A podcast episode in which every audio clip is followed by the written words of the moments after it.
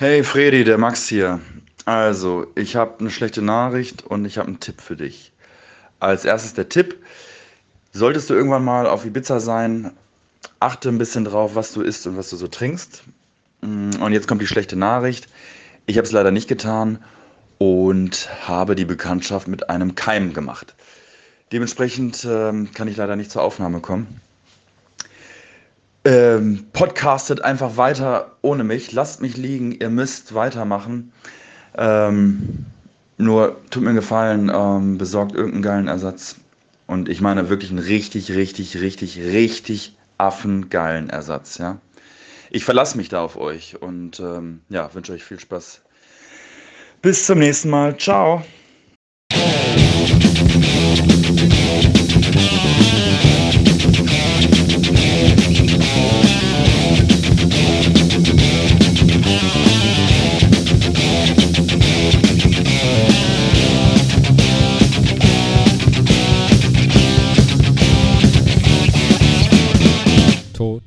Steine.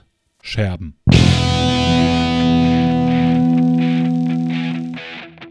Herzlich willkommen und ähm, schön, dass ihr wieder da seid in unserem schönen großen Loft hier über den Dächern Essens. Ähm, ja, wir haben uns diesmal hier eingefunden und äh, mit dabei sind natürlich meine Kompagnons Max und Ela.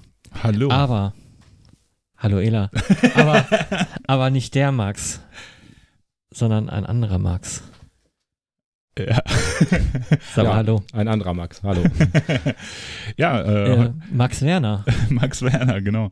Ähm, zur Entschuldigung, äh, Max, der eigentliche Max, der normalerweise hier immer dabei ist, hat sie leider eine Krankheit angefangen im Urlaub und äh, kann halt heute nicht da sein und er me meinte zu uns, wir sollen einen affengeilen Ersatz für ihn finden und er ist keine andere eingefallen als Max Werner natürlich.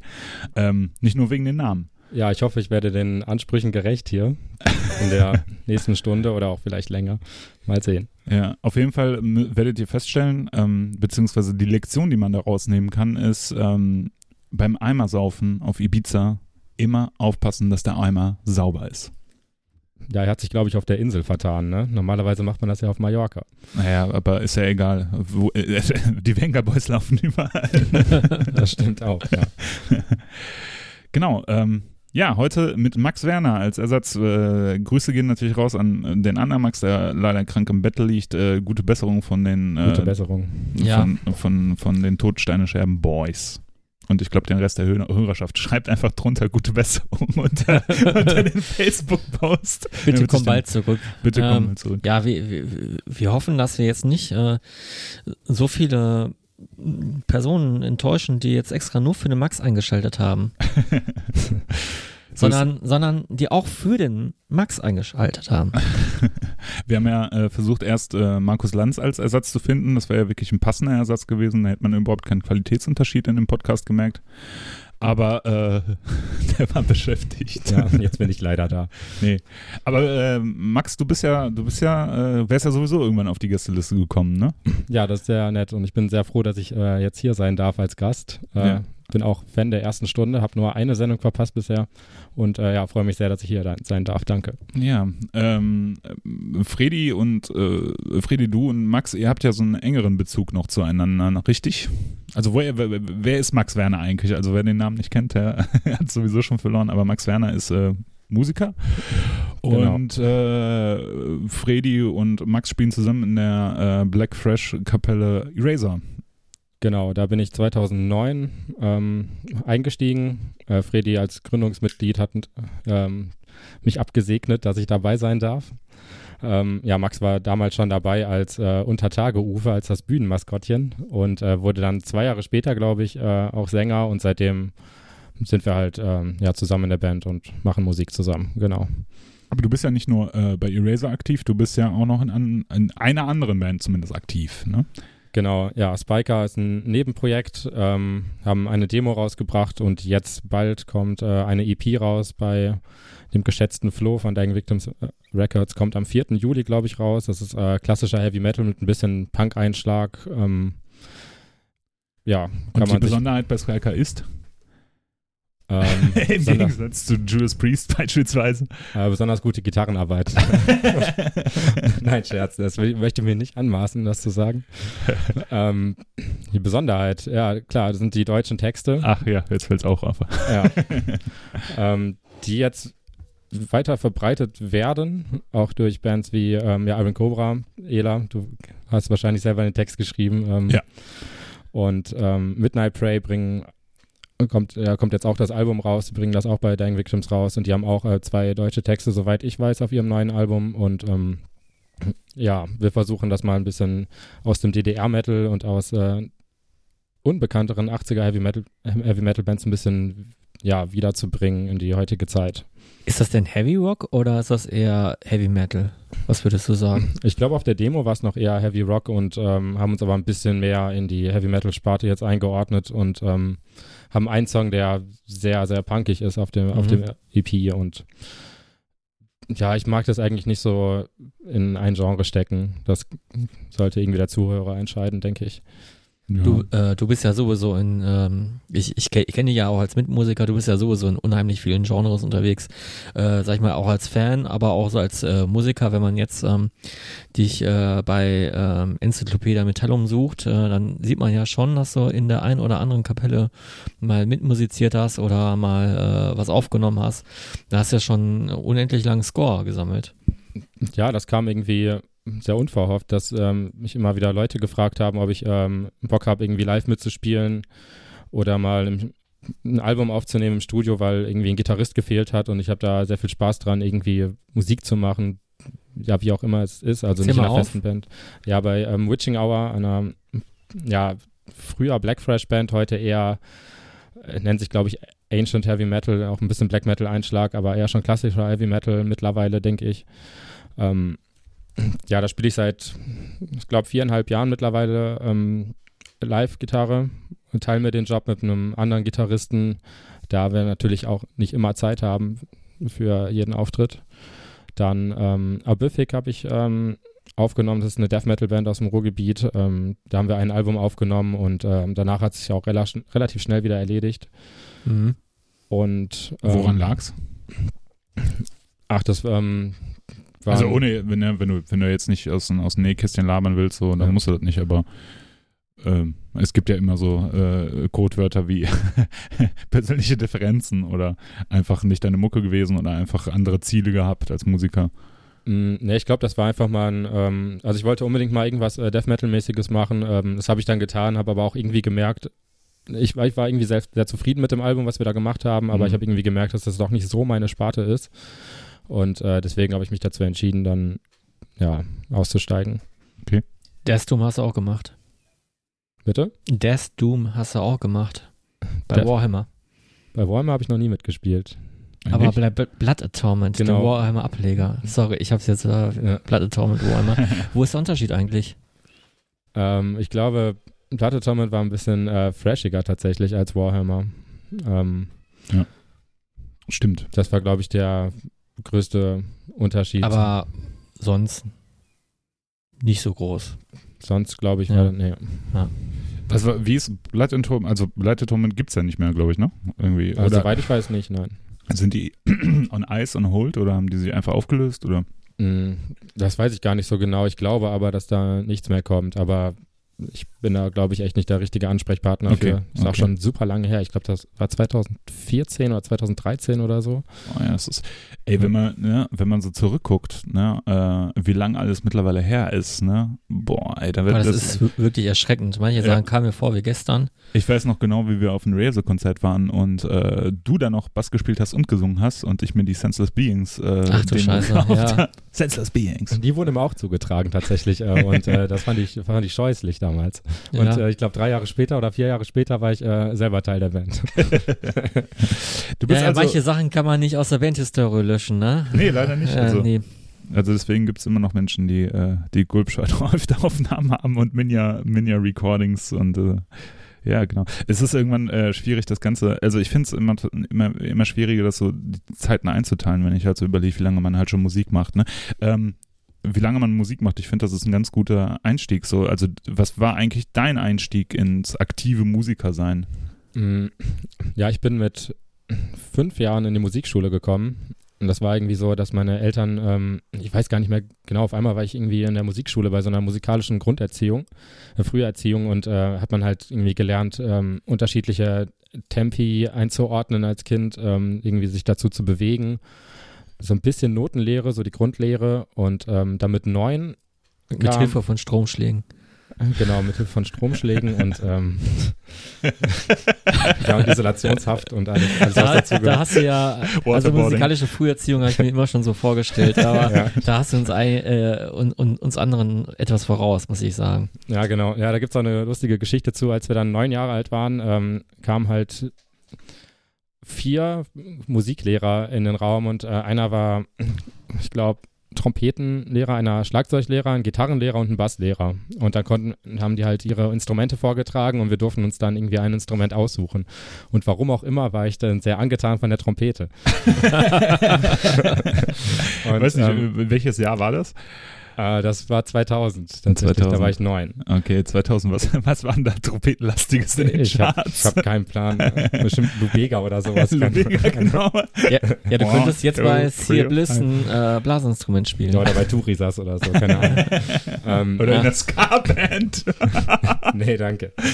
ähm, nee, und das äh, Lustige war dann halt, dann habe ich gesagt, ja, ich will unbedingt Trompete spielen und irgendwie hat äh, der Trompetenlehrer dann meine Eltern wissen lassen, dass das irgendwie eine blöde Idee wäre, weil ich auf jeden Fall ein Kandidat für eine feste Zahnspange bin und äh, das irgendwie dann keine Früchte tragen würde, würde ich dieses Instrument spielen, weil ich dann vier Jahre später erstmal irgendwie außer Gefecht gesetzt wäre. Ja, ja. Ja, und dann musste ich halt die E-Gitarre wählen, was ich glaube Oh, äh, nachhaltig dann die beste Option war.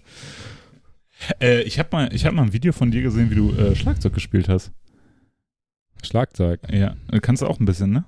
Ja, ja, das war bei einer Weihnachtsfeier bei einem ähm, bei meinem Arbeitgeber. Ah, okay. Ja. Also du kannst alles. Außer Trompete. Genau, ich kann alles außer Trompete. Aber, aber wir haben jetzt ein paar Bands vergessen, glaube ich noch. Also, ja, also ich wollte noch auf eine Sache hinauskommen, das Ja. haben wir gerade ein bisschen übersprungen. Ähm, Ja. Hast du dann die feste Zahnspange gekriegt? Äh, ja, die habe ich bekommen. Aber damit lässt sich wunderbar E-Gitarre spielen, das kann ich schon verraten. Sehr gut. was war denn deine erste Band? Meine erste Band war, ähm, das war eine Coverband, ich glaube in der fünften Klasse mit elf. Ähm, haben wir auf einem, einem offenen Musikabend in der Aula gespielt und da habe ich mit einem Kumpel irgendwie aus meiner Klasse, habe ich mich verabredet, der war irgendwie Schlagzeuger. Sein Vater hatte in der äh, deutschen 80er Heavy Metal Chainsaw, äh, Heavy Metal Band Chainsaw gespielt. Ach, irre. Ja, cool. Und ähm, ja, er hat dann Schlagzeug gespielt und dann waren wir tatsächlich in einem alten Chainsaw-Proberaum und haben da geprobt und ich hatte so einen super großen Marshall-Verstärker, einen Fullstack und äh, dann haben wir, ich glaube, KMSUA von Nirvana gespielt, äh, Misfits Halloween und äh, Blitzkrieg Bob von Ramones. Drei Songs. Top. Und ähm, ja, wir hatten auch noch einen Keyboarder dabei, der hat aber diese drei Akkorde niemals hinbekommen. Ja, und das war dann auch gleichzeitig mein erster Auftritt. Äh, da habe ich hab Gitarre gespielt und gesungen mit elf und diese drei Songs. Top. Genau. Und später habe ich, ist das dann alles irgendwie noch weitergegangen. Ähm, das hieß dann Ragefield. Das war dann irgendwie so ein, ja, ein bisschen Hardcore, so Agnostic Front mit äh, ein bisschen Pantera drin und äh, modernere Sepultura. Mhm. Ähm, wir hatten auf jeden Fall eine eigene Note in der Musik, aber das ähm, ja, haben wir auch, glaube ich, sieben Jahre durchgezogen. Und dann bin ich irgendwann zu Eraser gewechselt. Naja, okay. Du warst eher, du warst relativ lange dann noch bei Redfield, ne? Genau, ich glaube, es hat sich noch zwei Jahre überschnitten und 2011 bin ich dann ausgestiegen. Okay. Ich weiß noch, wie wir im selben Proberaum Trakt geprobt haben und äh, wir immer deinen Verstärker, ähm, dein Marshall Fullstack quasi, nein, äh, es, war, es war eine sehr schwere Engelbox, ähm, runtergetra runtergetragen haben. Genau, drei Stockwerke oder zwei, Ja. ich weiß nicht mehr. Jedes Mal zur Probe? Genau. Boah, richtig ätzend, ey. In der Hochzeit zweimal die Woche, glaube ich. Ja. Weil es waren noch Zeiten, wo man zweimal die Woche geprobt hat, ne? Ja. ich weiß gar nicht mehr, wo ich die Zeit hernehme. ich auch nicht. Ich heute. weiß es auch nicht.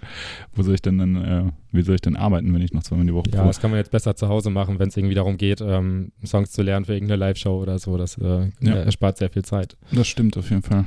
Ähm, wo wir auch schon bei Live-Shows sind, ne? Also du hast jetzt gerade erzählt, du warst mit elf das erste Mal auf der Bühne mit so einem Cover-Ding irgendwie zu dritt, ne? Richtig? Zu Ja, dritt genau. ihr. Und äh, mit Ragefield seid ihr auch aufgetreten oder war das nix? Ja, doch, da haben wir auf jeden Fall sämtliche Jugendzentren abgerissen. Ich Okay. glaube, der größte Gig war bei dem Ragnarök Festival. Ich glaube, das war 2012 2009, ich bin mir nicht mehr sicher. Ähm, da haben wir sogar am gleichen Tag wie Sodom gespielt auf so einem Open Air. Ah, witzig. Und das war ganz lustig eigentlich. Ja. Ja. Und daneben bist du ja, du hast ja gerade schon ein bisschen sowas aufgezählt ne, mit Epific und äh, Witching Hour und du bist ja so eine äh, gern gesehene Gun for Hire, ne? Also irgendwie hast du mir ja schon ein paar Mal erzählt, dass du irgendwie von irgendwelchen Musikern angefragt wurdest, ob du nicht äh, eine Tour mitspielen kannst oder äh, ein paar Konzerte mitmachen kannst oder da und da nicht mit äh, einsteigen willst oder sowas. Wie kam es eigentlich dazu? Oder was, was, was war so dein erster Kontakt damit? Ja, das wüsste ich auch gerne. Also ich habe ehrlich gesagt keine Ahnung, warum ich äh, gefragt werde. Ich glaube, es hat sich dann irgendwie, als ich das mal gemacht habe, hat sich das irgendwie rumgesprochen, aber es ist halt immer nur in diesem Underground-Kreis. Äh, Hm. kann ich jetzt irgendwie gar nicht genau sagen, wa- Okay. warum das so ist. Ja, ja, ja. Aber Underground-Kreis ähm, schließt ja auch schon mittlerweile relativ große Bands ein, ne? Also was waren, waren so die größten Projekte, wo du mitmachen durftest? Oder wo du angefragt wurdest? Ja, ähm, das war jetzt auf jeden Fall die ähm, Attic-Tour, die ich mitgespielt habe. Richtig. Da kam eine Überleitung. Ja, echt. das war die Überleitung. Richtig. ähm, Aber davor gibt es auch noch eine andere Geschichte, auf die wollte ich eigentlich aus. Du hast mir mal äh, äh, im, im Bombenscheibenladen hast du mir das immer erzählt, dass du ähm, gefragt wurdest noch bei einer anderen Band irgendwie. achso, ähm, das war ähm, Evil Invaders. Ah ja, okay. Das war noch bevor, bevor die richtig, richtig groß waren. Also so auf dem Niveau wie jetzt oder war das, äh, wie lange ist das her Ja, das war 2015. Ah, okay. ähm, wurde ich gefragt, ob ich ähm, mit auf eine Europatour, ich glaube, das war drei Wochen, ähm, fahren möchte. Hm. Es hat sich aber leider überschnitten mit äh, meiner Kündigungsfrist von meiner damaligen Arbeit Ah, und dann okay. war mir das äh, naja, ein bisschen wichtiger, als ähm, jetzt direkt on the road äh, zu fahren. Und ich glaube, das war auch dann nachhaltig die bessere Entscheidung. Ja. Wieso? Ähm, Einfach wegen der Arbeit oder glaubst du wegen der Erfahrung, die du da gemacht hättest? nee, schon wegen der Arbeit. Also ich Okay. glaube, es hätte sich nicht gelohnt, dafür jetzt irgendwie äh, Stress mit dem Arbeitgeber einzufangen. Ich glaube, ja, das, ja, ja, das glaube ich auch. das wäre irgendwie Blödsinn gewesen.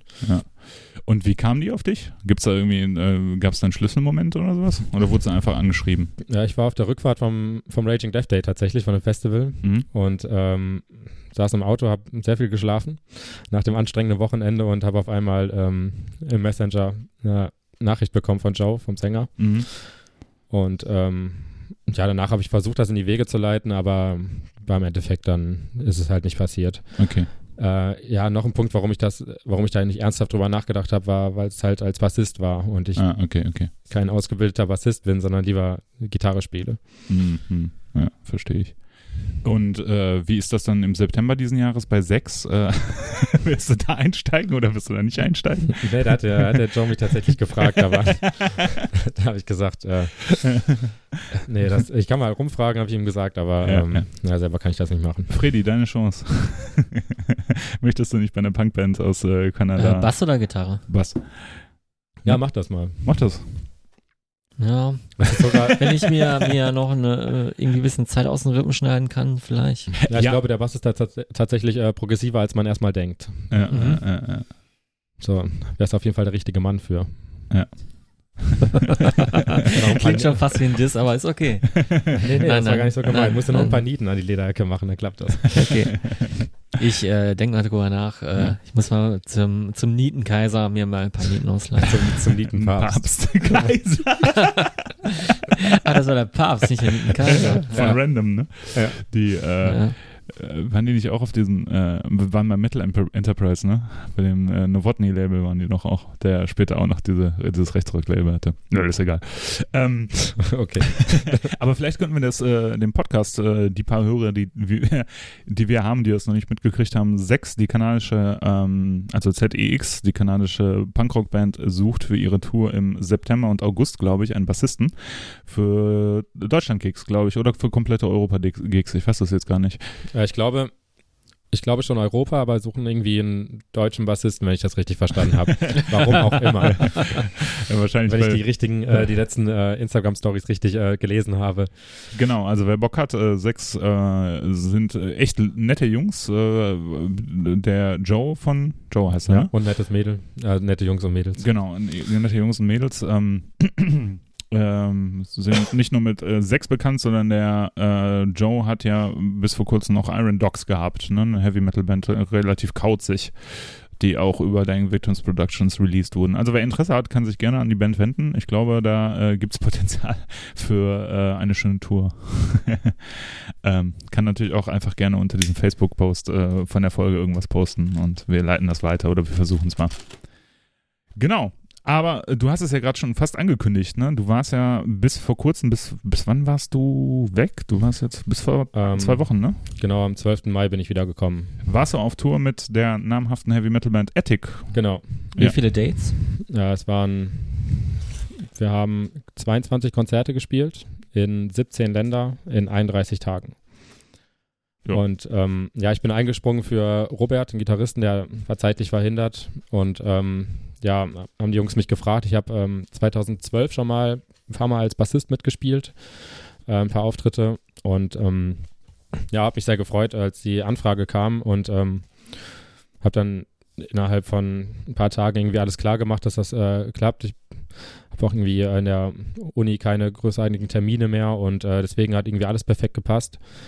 Und äh, ja, habe mich sehr darauf gefreut, vor allem mal eine Tour im Nightliner zu machen. Ähm, war natürlich irgendwie, ja, schon, schon ein Traum, so kann man das, glaube ich. Äh, Hast du deine eigene kleine Kabine gehabt? ja, die war auch sehr klein und man musste sich ein paar Tage gewöhnen, bis man da richtig eingeschlafen ist. Das, das stimmt schon. Und äh, wie, wie, ist das so im Nightliner in so einer kleinen Kabine zu schlafen, wenn der, wenn der Bus fährt? Ähm, ja, das, da gewöhnt man sich halt dran. Also ich hatte mehr Schiss davor, dass ich irgendwie das Geschnarche von anderen Leuten höre. Aber dieser Vorhang, den man da hat an der einen Seite, Ja. der ist tatsächlich relativ äh, schalldicht, sodass man irgendwie überhaupt nichts gehört hat. Das war sehr angenehm. Also klar, wenn man irgendwie, ähm, weiß nicht, fünf, sechs Stunden geschlafen hat und dann einmal wach wird und dann äh, merkt, wie der Bus um die Kurven fährt, dann ist es natürlich schwieriger einzuschlafen, aber vor allem in den rumänischen Karpaten war das äh, nicht so Okay. einfach. Ähm, aber sonst ist das, geht das total klar. Also man gewöhnt sich auf jeden Fall dran. Wie viele Plätze waren im Nightliner? Für wie viele Leute? Ähm, wir waren mit 18 Leuten unterwegs, also drei Bands, äh, drei Crewmitglieder, ein Tourmanager und zwei Fahrer. Marduk war dabei. Genau, Marduk, äh, schwedische Black Metal Band ähm, und äh, Valkyria, auch eine schwedische Black Metal Band, waren also, also wir als Ethic fünf Leute, dann waren noch die Techniker da, ein Gitarrentechniker, ähm, äh, Kuba aus Polen, dann äh, Max, der Drumtechniker aus Italien, dann ein ähm, Soundmann aus Holland, der Oscar und der Tourmanager ähm, Darek und ähm, ja, zwei polnische Fahrer noch, weil das ähm, die Tourmanagement-Firma äh, polnisch ist, äh, Massive Music. Und äh, ja, waren wir halt 18 Leute insgesamt. Genau. Und wie kann man sich das Tourleben vorstellen? Also die Gigs kann man sich ja, also ich, wenn ich mir jetzt, wenn du so einen typischen Tag auf Tour für, äh, beschreiben solltest, ne? Also, was weiß ich, ihr spielt in Bukarest einen Tag, wie beginnt der Tag? Um wie viel Uhr? Ähm, ja, wir fahren halt nachts aus der letzten Stadt los. Das war in dem Fall äh, Cluj-Napoca. Ähm, ja, es kommt immer drauf an, so zwischen 12 und 3 Uhr nachts. Normalerweise fährt man an die nächste Stadt los. Ähm, müssen sich alle einfinden, dann trinkt man vielleicht noch irgendwie ein Feierabendbier im Bus und äh, oder vielleicht ein paar mehr. Das kommt auch immer drauf an. Und dann sieht man schon im Bus am nächsten Tag den Plan, ähm, wie der Tagesablauf ist. Und dann Wann steht man denn meistens auf? Ja, also man muss spätestens aufstehen, um 12, wenn der Load-In ist. Heißt, den ganzen Trailer ausräumen mit der ganzen äh, Backline, das ganze Schlagzeug, die ganzen Gitarrenboxen, ähm, ungefähr, Das machen auch äh, quasi auch die Musiker, also alle Musiker. Genau, Marduk nicht. Äh, die hatten da ein bisschen äh, Privilegien, aber sonst äh, haben alle mit angepackt. Und ähm, ja, also spätestens um 12 muss man äh, unten stehen, vor dem Bus stehen, was immer der normale Zeitraum war, wo man die Sachen halt in die Location gepackt hat, vor die Bühne. Dann hat man ein bisschen die Bühne aufgebaut und ähm, das Catering stand schon bereit. Äh, meistens ein sehr großes Frühstücksbuffet mit ähm, Obst, Brot, äh, einer Wurstplatte, eine Käseplatte, Säfte, Milch, Kaffee, ähm, Energy Drinks. Eigentlich immer sehr, sehr gut ausgestattet.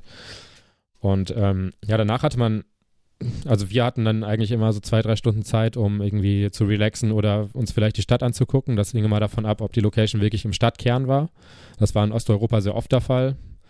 In, ähm, ja, in Spanien, Portugal ja nicht so sehr, obwohl das, ja, das kommt immer drauf an.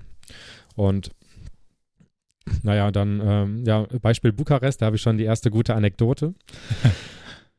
ähm, ja, ich dann halt aufgestanden, eine Stunde lang bis 1 Uhr, glaube ich, ähm, geholfen, irgendwie alles einzuräumen, war dann irgendwie duschen und dann dachte ich mir, okay, läufst mal zu dem äh, Palast, zu dem Ceausescu-Palast, der erbaut wurde, dieser Riesenpalast mitten in Bukarest. Und das waren so zweieinhalb Kilometer. Ich bin dann einfach mal losgelaufen, eine Offline-Karte bei Google Maps runtergeladen und ähm, ja, irgendwie 500 Meter bevor ich da war, äh, habe ich so ein Fußballstadion erblickt. Da muss ich noch dazu sagen, jeder, der mich kennt, weil für die anderen Zuhörer, die mich nicht kennen, ich bin ein großer Fußballfan und immer wenn ich ein Fußballstadion sehe, muss ich auch irgendwie rein oder zumindest sehen. Oder irgendwie Kann man einfach so rein? Nee, ne? Also, ja, das ist ja der springende Punkt. Oh. ja. Äh, ich habe dann, Fahre hinter, fort. ich hab dann hinter der, ähm, hinter einer Hecke, hinter so einer super abgefuckten Mauer äh, so einen Flutlichtmast gesehen und äh, irgendwie so ein Stadion. Ich dachte so, oh, da muss man mal reingucken, das kann bestimmt cool aussehen. Und dann war da halt so ein Parkplatz. Sah aus wie ein Aldi-Parkplatz mit einer Schranke, war nicht sonderlich abgesperrt, ein paar Kameras drauf und ich dachte mir, okay, ja, Was soll jetzt- schon passieren, ne? ja, was soll schon passieren? Können wir jetzt einfach mal drauf stiefeln. Die schießen direkt die Bullen da, ne? ja, fast. naja, ich da drauf ähm, gesehen, dass es da irgendwie kein, keine Möglichkeit gibt, da reinzuschauen und bin wieder runtergegangen, ganz normal, hatte Musik auf den Ohren, ähm, völlig entspannt, war ein schöner Tag. Wieder auf der Straße sehe ich, wie zwei Soldaten auf einmal auf mich zulaufen. ähm, mit äh, Gewehren in der Hand, in voller Uniform.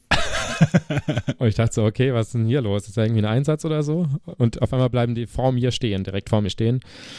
Und ich dachte, okay, was hast du verbrochen? Das gab nichts, was, was irgendwie falsch ist. Zum Glück hatte ich meinen Ausweis dabei. Habe mich dann auf äh, Rumänisch irgendwie angesprochen, ob ich irgendwas machen kann. Ich habe es natürlich nicht verstanden, aber habe dann im Endeffekt erfahren, dass sie meinen Ausweis haben wollen. Habe ich dann abgegeben und dann haben sie mich dann mitgenommen in so einem äh, kleinen Raum. Dann saß ich da wie in so einem Verhörraum, sah aus wie beim Tatort. Wir- wirklich so eine, so eine Spiegel. Also die haben nicht mit dem äh, Auto erstmal wohin transportiert. Nee, nee, äh, einfach zu Fuß. Ähm, zu dem nächsten Eingang. Das war irgendwie direkt daneben. Achso, okay. Ja, musste ich da in so einen Raum und ähm, saß da halt irgendwie zehn Minuten, hatte echt die Angst meines Lebens. Scheiße. Und ich dachte mir so, äh, scheiße, in zwei Stunden Soundcheck, da muss ich wieder da sein. und ähm, ja, irgendwann kam da ein Dolmetscher, dem habe ich das äh, alles erklärt, dass ich nur dieses blöde Fußballstadion sehen wollte und ich hatte keine Ahnung, dass ich da nicht irgendwie drauf durfte auf diesem Parkplatz. Naja, bin dann irgendwie rausgegangen. Ähm, der war im Endeffekt noch ganz nett, der Typ. Ähm, aber diese zehn Minuten, die waren einfach der, der längste Zeitraum irgendwie. Ich hatte so, so eine Angst. Und dann bin ich erstmal weitergelaufen in Sicherheit. So, da ich dachte, okay, jetzt bleibst du hier nicht länger stehen. Und äh, wie gut ausgestattet waren die äh, Polizisten so waffenmäßig oder so in diesen Ländern? Also, also sie hatten wirklich eine Cam Camouflage-Uniform an, ähm, Pistole. Polizisten, ne? Oder, Das oder waren- Soldaten? Das waren Soldaten. Soldaten. Krass. Und ähm, ja, wie gesagt, der eine hatte halt äh, ein Maschinengewehr um den Hals. Das war äh, keine, keine Situation, in der ich mich irgendwie wohlgefühlt habe. Ja, ich bin dann erstmal weitergegangen und ähm, habe dann mein Google Maps angeschmissen und erstmal geguckt, wo ich da überhaupt war. Ja. Ja, und dann hat sich im Endeffekt rausgestellt, dass das äh, das Verteidigungsministerium Ja, Scheiße. und ich war einfach nur dankbar, dass ich da jetzt irgendwie nicht drei Tage im Loch gehangen habe oder so. Neben einem Fußballstadion. Ja, das war wohl, ja, ich denke mal, das war irgendwie so ein, keine Ahnung, so, ein, so eine Art Armeestützpunkt, so ein Armeestadion. Ich habe hab keinen Plan. Und äh, das war auf jeden Fall das Verteidigungsministerium. Und ich, ich hatte echt die Angst meines Lebens. Aber dann hat der ganze Prozess wahrscheinlich nicht so lange gedauert im Endeffekt, oder? Also Nee. gefühlt schon, aber. Ja, also insgesamt, glaube ich, waren das dann 15 Minuten, aber Ja, es kam mir vor wie ein halber Tag. Ich habe es dann trotzdem noch geschafft, zu diesem Palast zu gehen. Ähm, ein cooles Foto zu machen und dann wieder zurück. Da habe ich natürlich eine andere Route gewählt und nicht nochmal da vorbei. Ja, okay, ähm, ja, der Tagesablauf. Ja, dann war halt, dann hatte ich meine zwei, drei Stunden Sightseeing, die an diesem Tag sehr, sehr äh, interessant waren. Ähm, ja, um 16, 17 Aber da Uhr. sieht man auch mal was von der Kultur der Leute. ja, eben, da konnte ich auch vom mal, Alltag rein, einfach reinschnuppern in den konnte ich auch mal hinter die. Gardinen gucken. ähm, Ja. So, und ähm, ja, dann hatten wir halt immer so gegen sech- 17, 17 Uhr oder 16 Uhr Soundcheck ähm, und haben dann schon mal unsere ähm, Bühnendeko vorbereitet, so Banner und äh, Kerzen und sowas. Und äh, haben dann eigentlich immer jeden Tag so zwischen halb acht oder neun Uhr gespielt. Das war immer unterschiedlich, je nachdem, ob eine Vorband da war oder nicht. Und Das heißt, das heißt, es gab immer noch eine lokale Vorband dann. ähm, ja, also nicht ersten, immer, aber. bei den ersten fünf Dates in Tschechien, Polen und ähm, Österreich gab es ähm, halt eine französische Black Metal Band.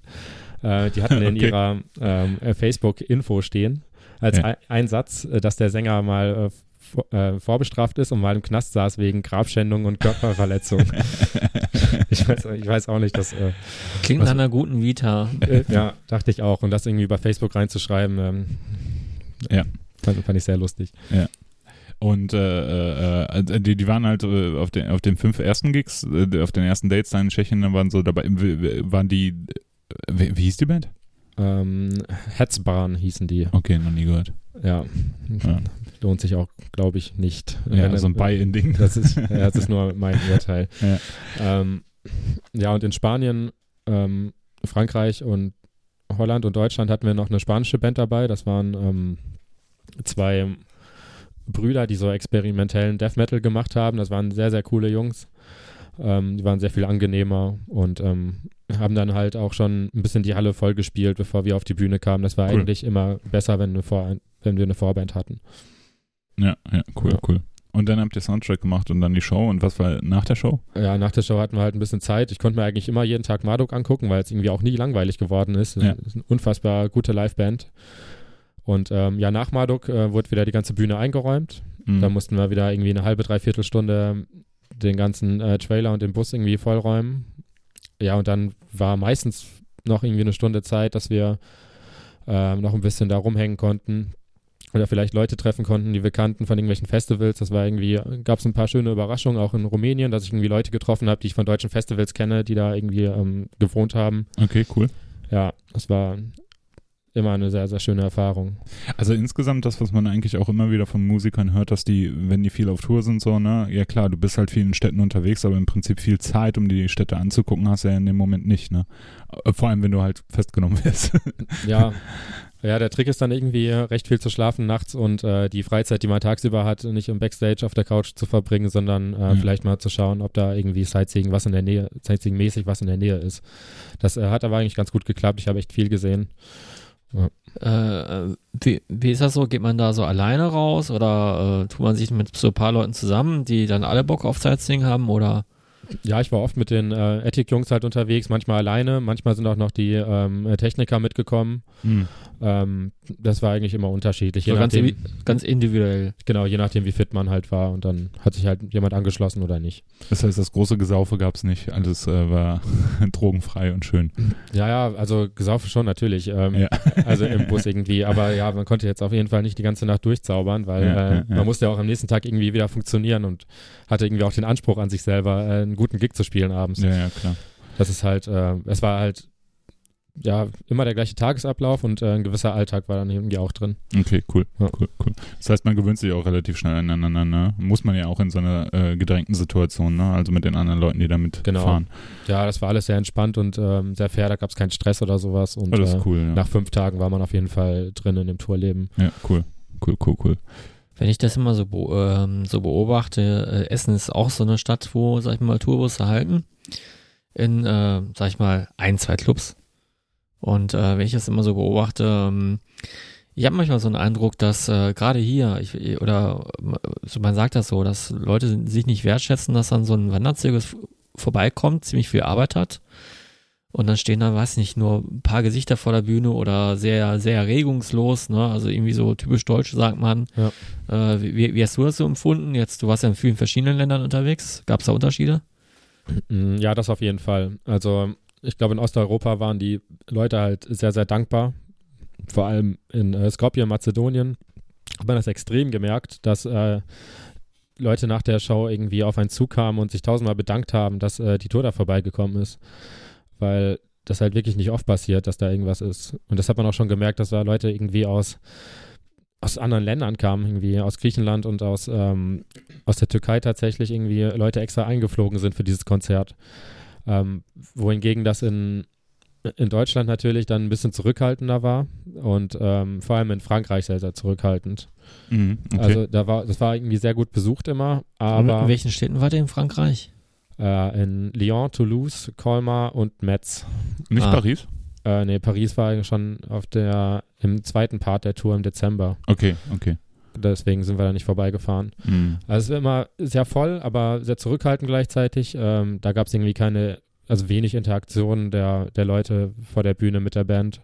Was ich glaube, da war irgendwie, der Höhepunkt war, glaube ich, Porto. Mhm. Das war recht kleiner Club, ich glaube 350 Leute, es war ausverkauft und äh, Mhm. da hat wirklich die Luft gebrannt. Also das war wirklich sehr, sehr beeindruckend. Cool. Auch der ganze Tag war eigentlich äh, perfekt, weil die Location direkt an diesem äh, superschönen Fluss war in Porto, in dieser Mhm. superschönen Stadt. Duro heißt der. Duro, okay. Mhm, Duro heißt der Danke Fluss. dafür. Ich, ich habe sogar meine äh, Flussfahrt äh, mit meiner Freundin gemacht. Ja. Ich dachte rein Den Duro rauf. Nein, nee, nee, den, den Duro rauf, vier Stunden dann mit dem Zug wieder zurück und äh, währenddessen noch schön gespeist. Auf dem Schiff. Auf dem Schiff. Ja, stelle ich mir sehr schön vor. Ja. Also die ganze Stadt war sehr, also super malerisch schön und das wäre auf Ja, jeden ja. Fall nochmal ein Ziel für einen Wochenendtrip. Das ist mir Wa auf jeden wa Fall. warst du mit uns damals in, in Porto dabei? Äh, nee, Ah, schade, okay. Wir sind ja mal gemeinsam mit Nocturnal Witch dahin gereist. genau, und da habe ich nur die Bilder gesehen. Das sah auch sehr gut aus. ja, da hatten wir auch ein sehr äh, schönes Wochenende da. Ja, wirklich eine schöne Stadt. Ähm, wenn man drei Tage mal Zeit hat, kann man da auch äh, Portwein trinken. Oder äh, Superbock ist, glaube ich, das 1-Euro-Bier da, ne?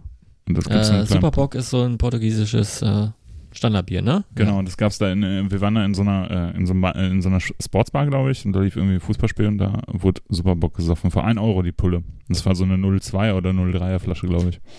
ja, das stand auch überall am ähm, Kühlschrank dran. Ja.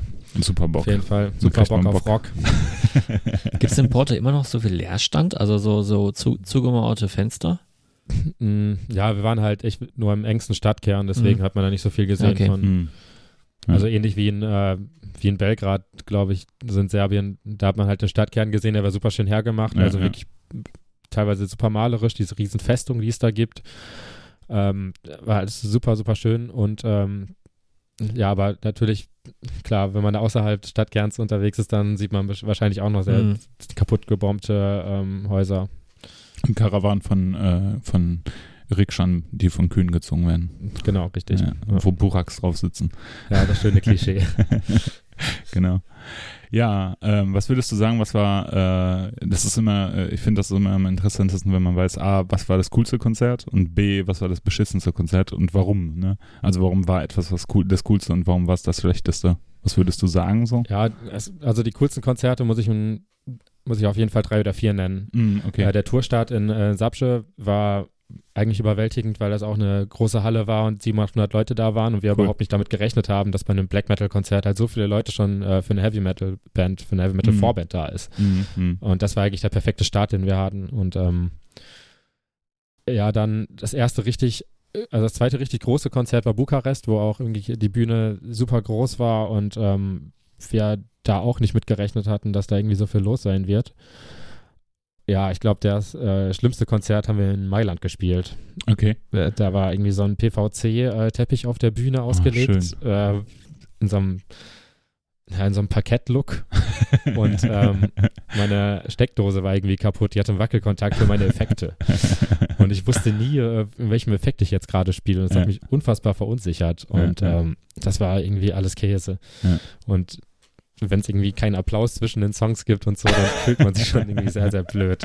Warst du denn gut besucht? Zumindest bei Ähm, diesem Mailand-Konzert? Ja, es ging. Es war, es war schon gut gefüllt, aber irgendwie auch noch ein bisschen Platz irgendwie zwischen den Leuten. Und Okay, äh, okay. es war auch super scheiß Wetter da und Mm. ähm, naja. Ja. Aber auch solche Erfahrungen muss man machen. genau. Ja, cool.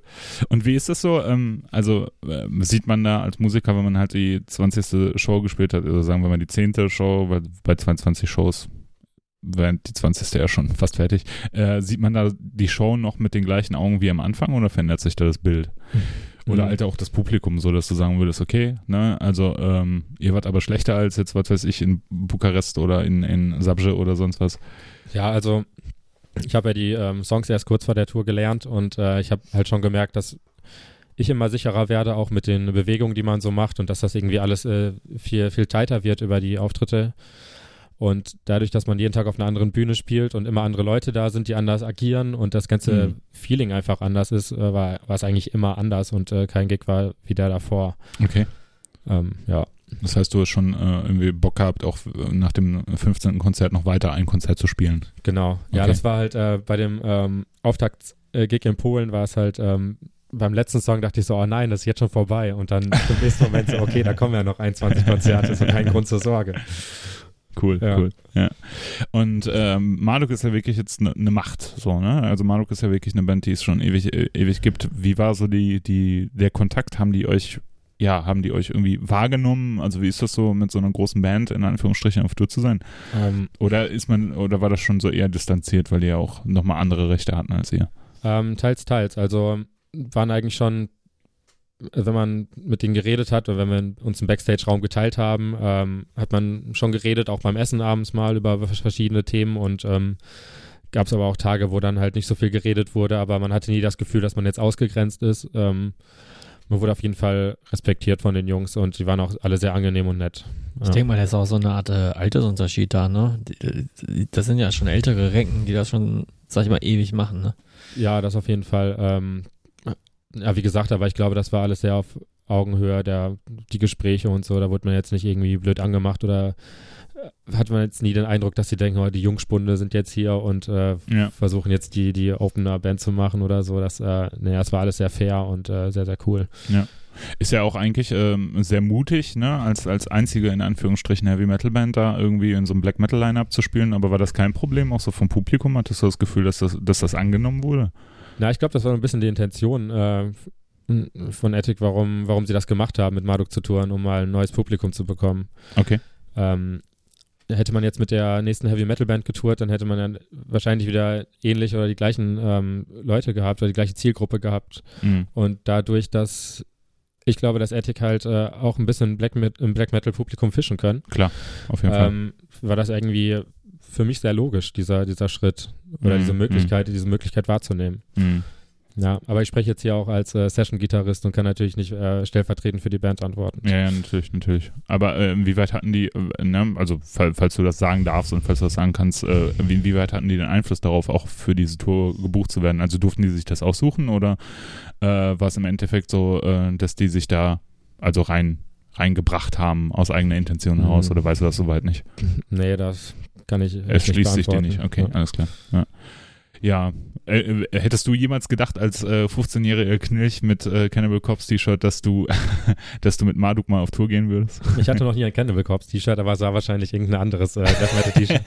und, Vader. und mit Tarnhose und Adidas Samba. Das, Ich, ich habe die schon mal mit einem Vader-Shirt gesehen, glaube ja, ich. ja. Aber da gibt es doch dieses geile Foto von dir äh, auf dem Rockhard, wo du irgendwie Genau, das war, 13 ein, warst. das war ein Darkthrone T-Shirt. Das hatte ich Ah, ja, tatsächlich immer noch als Live-T-Shirt dabei. auf Ja, ist doch Tour. schön, Ja, ist doch schön. Da, so schließt sich der Kreis. Wie ist das eigentlich mit Klamotten? Hast du die Möglichkeit gehabt zu waschen oder hattest du für alle Tage was dabei? Ne, ich hatte einen mega großen Koffer mit mega viel Wäsche bei. Ähm, und äh, waschen war eigentlich nicht möglich. Ich habe immer noch Sachen mitgebracht, die ich gar nicht ange angezogen habe. Ja, ist okay. Ja, ja. Ja. Ja, ist auch Natürlich wichtig. auch irgendwie ein paar Müllsäcke für die dreckige Wäsche. Das war, das war wichtig, sonst, äh, sonst wäre es nicht so gut gegangen.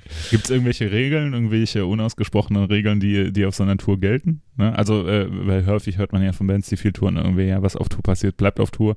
Aber gab es irgendwie andere Regeln, die man noch so kennt, irgendwie aus dem Tourbus oder sowas? Kein Pupsen Ja. im, im, im, Ja, im, kein- im Saufbereich. oder Keine so. Poser im Bus. Nein, Nein Scherz. Und was, warum warst du da noch mit mir drin? Ne? Oh, warte mal, ich, ich klopfe mir eben auf den Schenkel. Jetzt müssen wir mal kurz Pause machen, weil ich den Ela verhauen muss. Oh.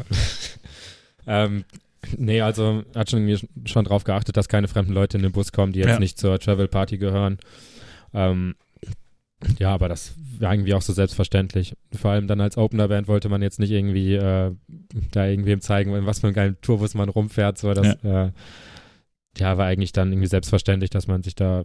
Also schon recht professionell, muss man so sagen. Ja, es war alles super professionell. Ja, ich glaube, äh, auf so einer fetten Tour kannst du es halt auch einfach nicht mehr erlauben, nicht professionell zu sein, sondern musst Genau. halt auch einfach äh, dich an sowas halten und musst halt auch einfach um 12 Uhr wieder raus sein, so, ne? Genau, richtig. Ja. Um, um, um das Ganze wieder aufzubauen, so. Ja, das spiegelt dann halt äh, auf jeden wieder. Ich meine, da muss irgendeiner doppelt tragen, wenn du nicht aufstehst. Ja, ja. Mhm. Dann kriegst du halt aufs Maul. Von den mit, mit Musikern. Ja, und so ein Hardware-Case äh, vom Schlagzeug dann irgendwie zu tragen, ist halt Ja. Ja, Scheiße. Ja, ja, ja, ja.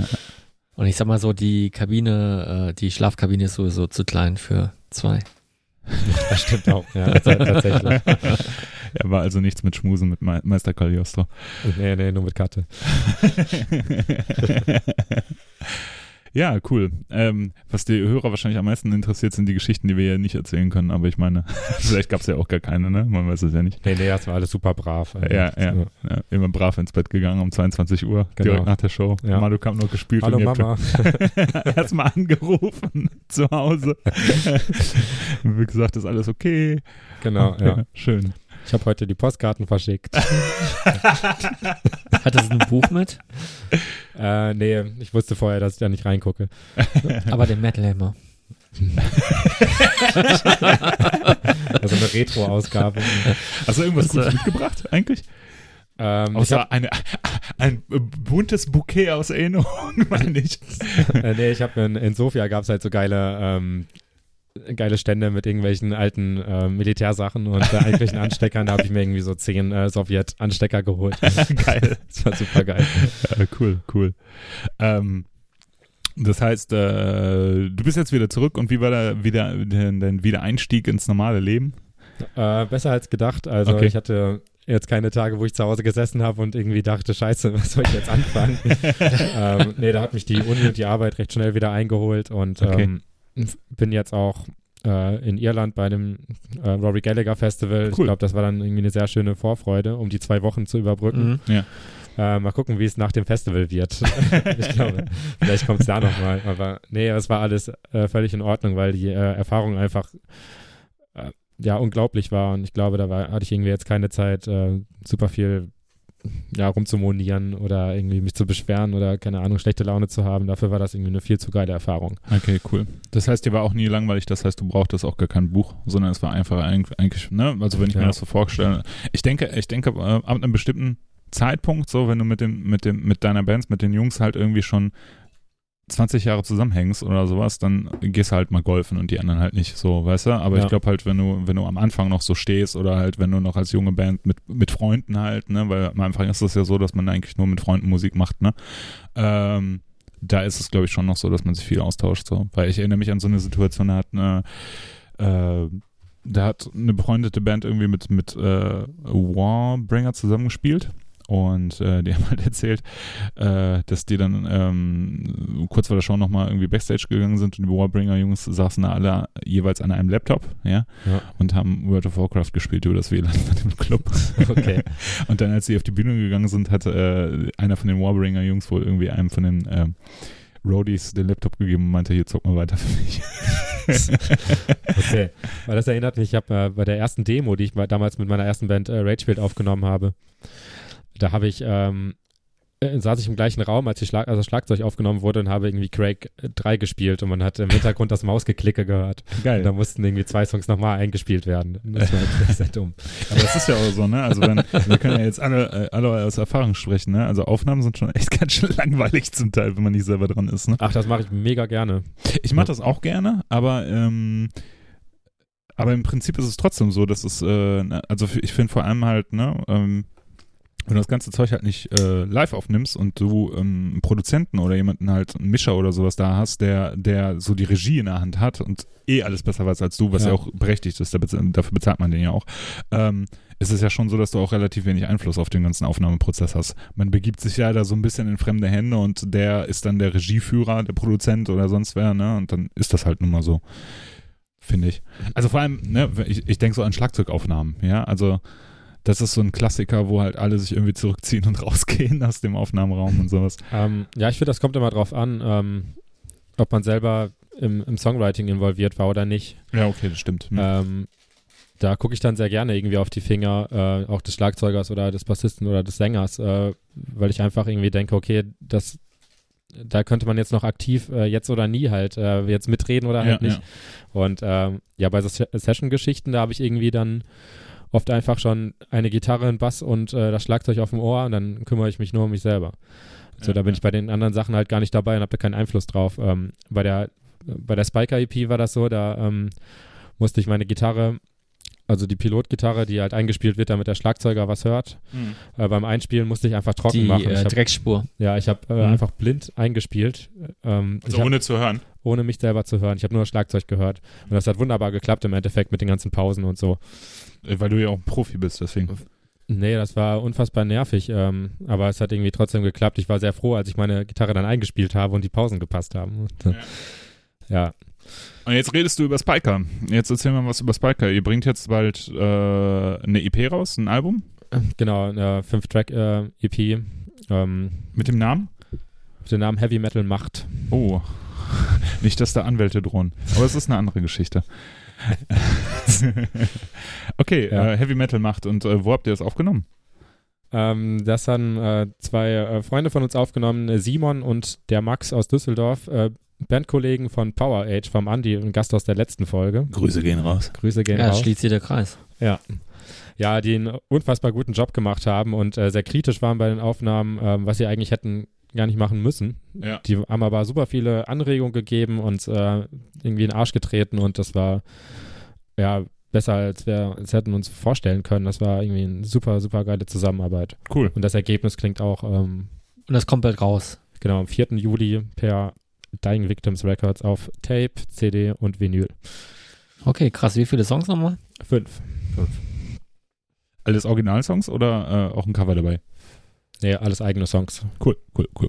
Ja, irgendwie kommt äh, in nächster Zeit echt viel äh, Zeug aus unserem, aus unserem Dunstkreis so raus, ne? Also stimmt. The Night Eternal bringen ja, äh, bringen ja ihre EP raus, über, auch über Dying Victims Productions, ihr jetzt nochmal mit Heavy Metal macht. Ähm, ja, finde ich interessant. Jetzt das neue Nocturnal Witch Album was rausgekommen, habt ihr jetzt schon reingehört?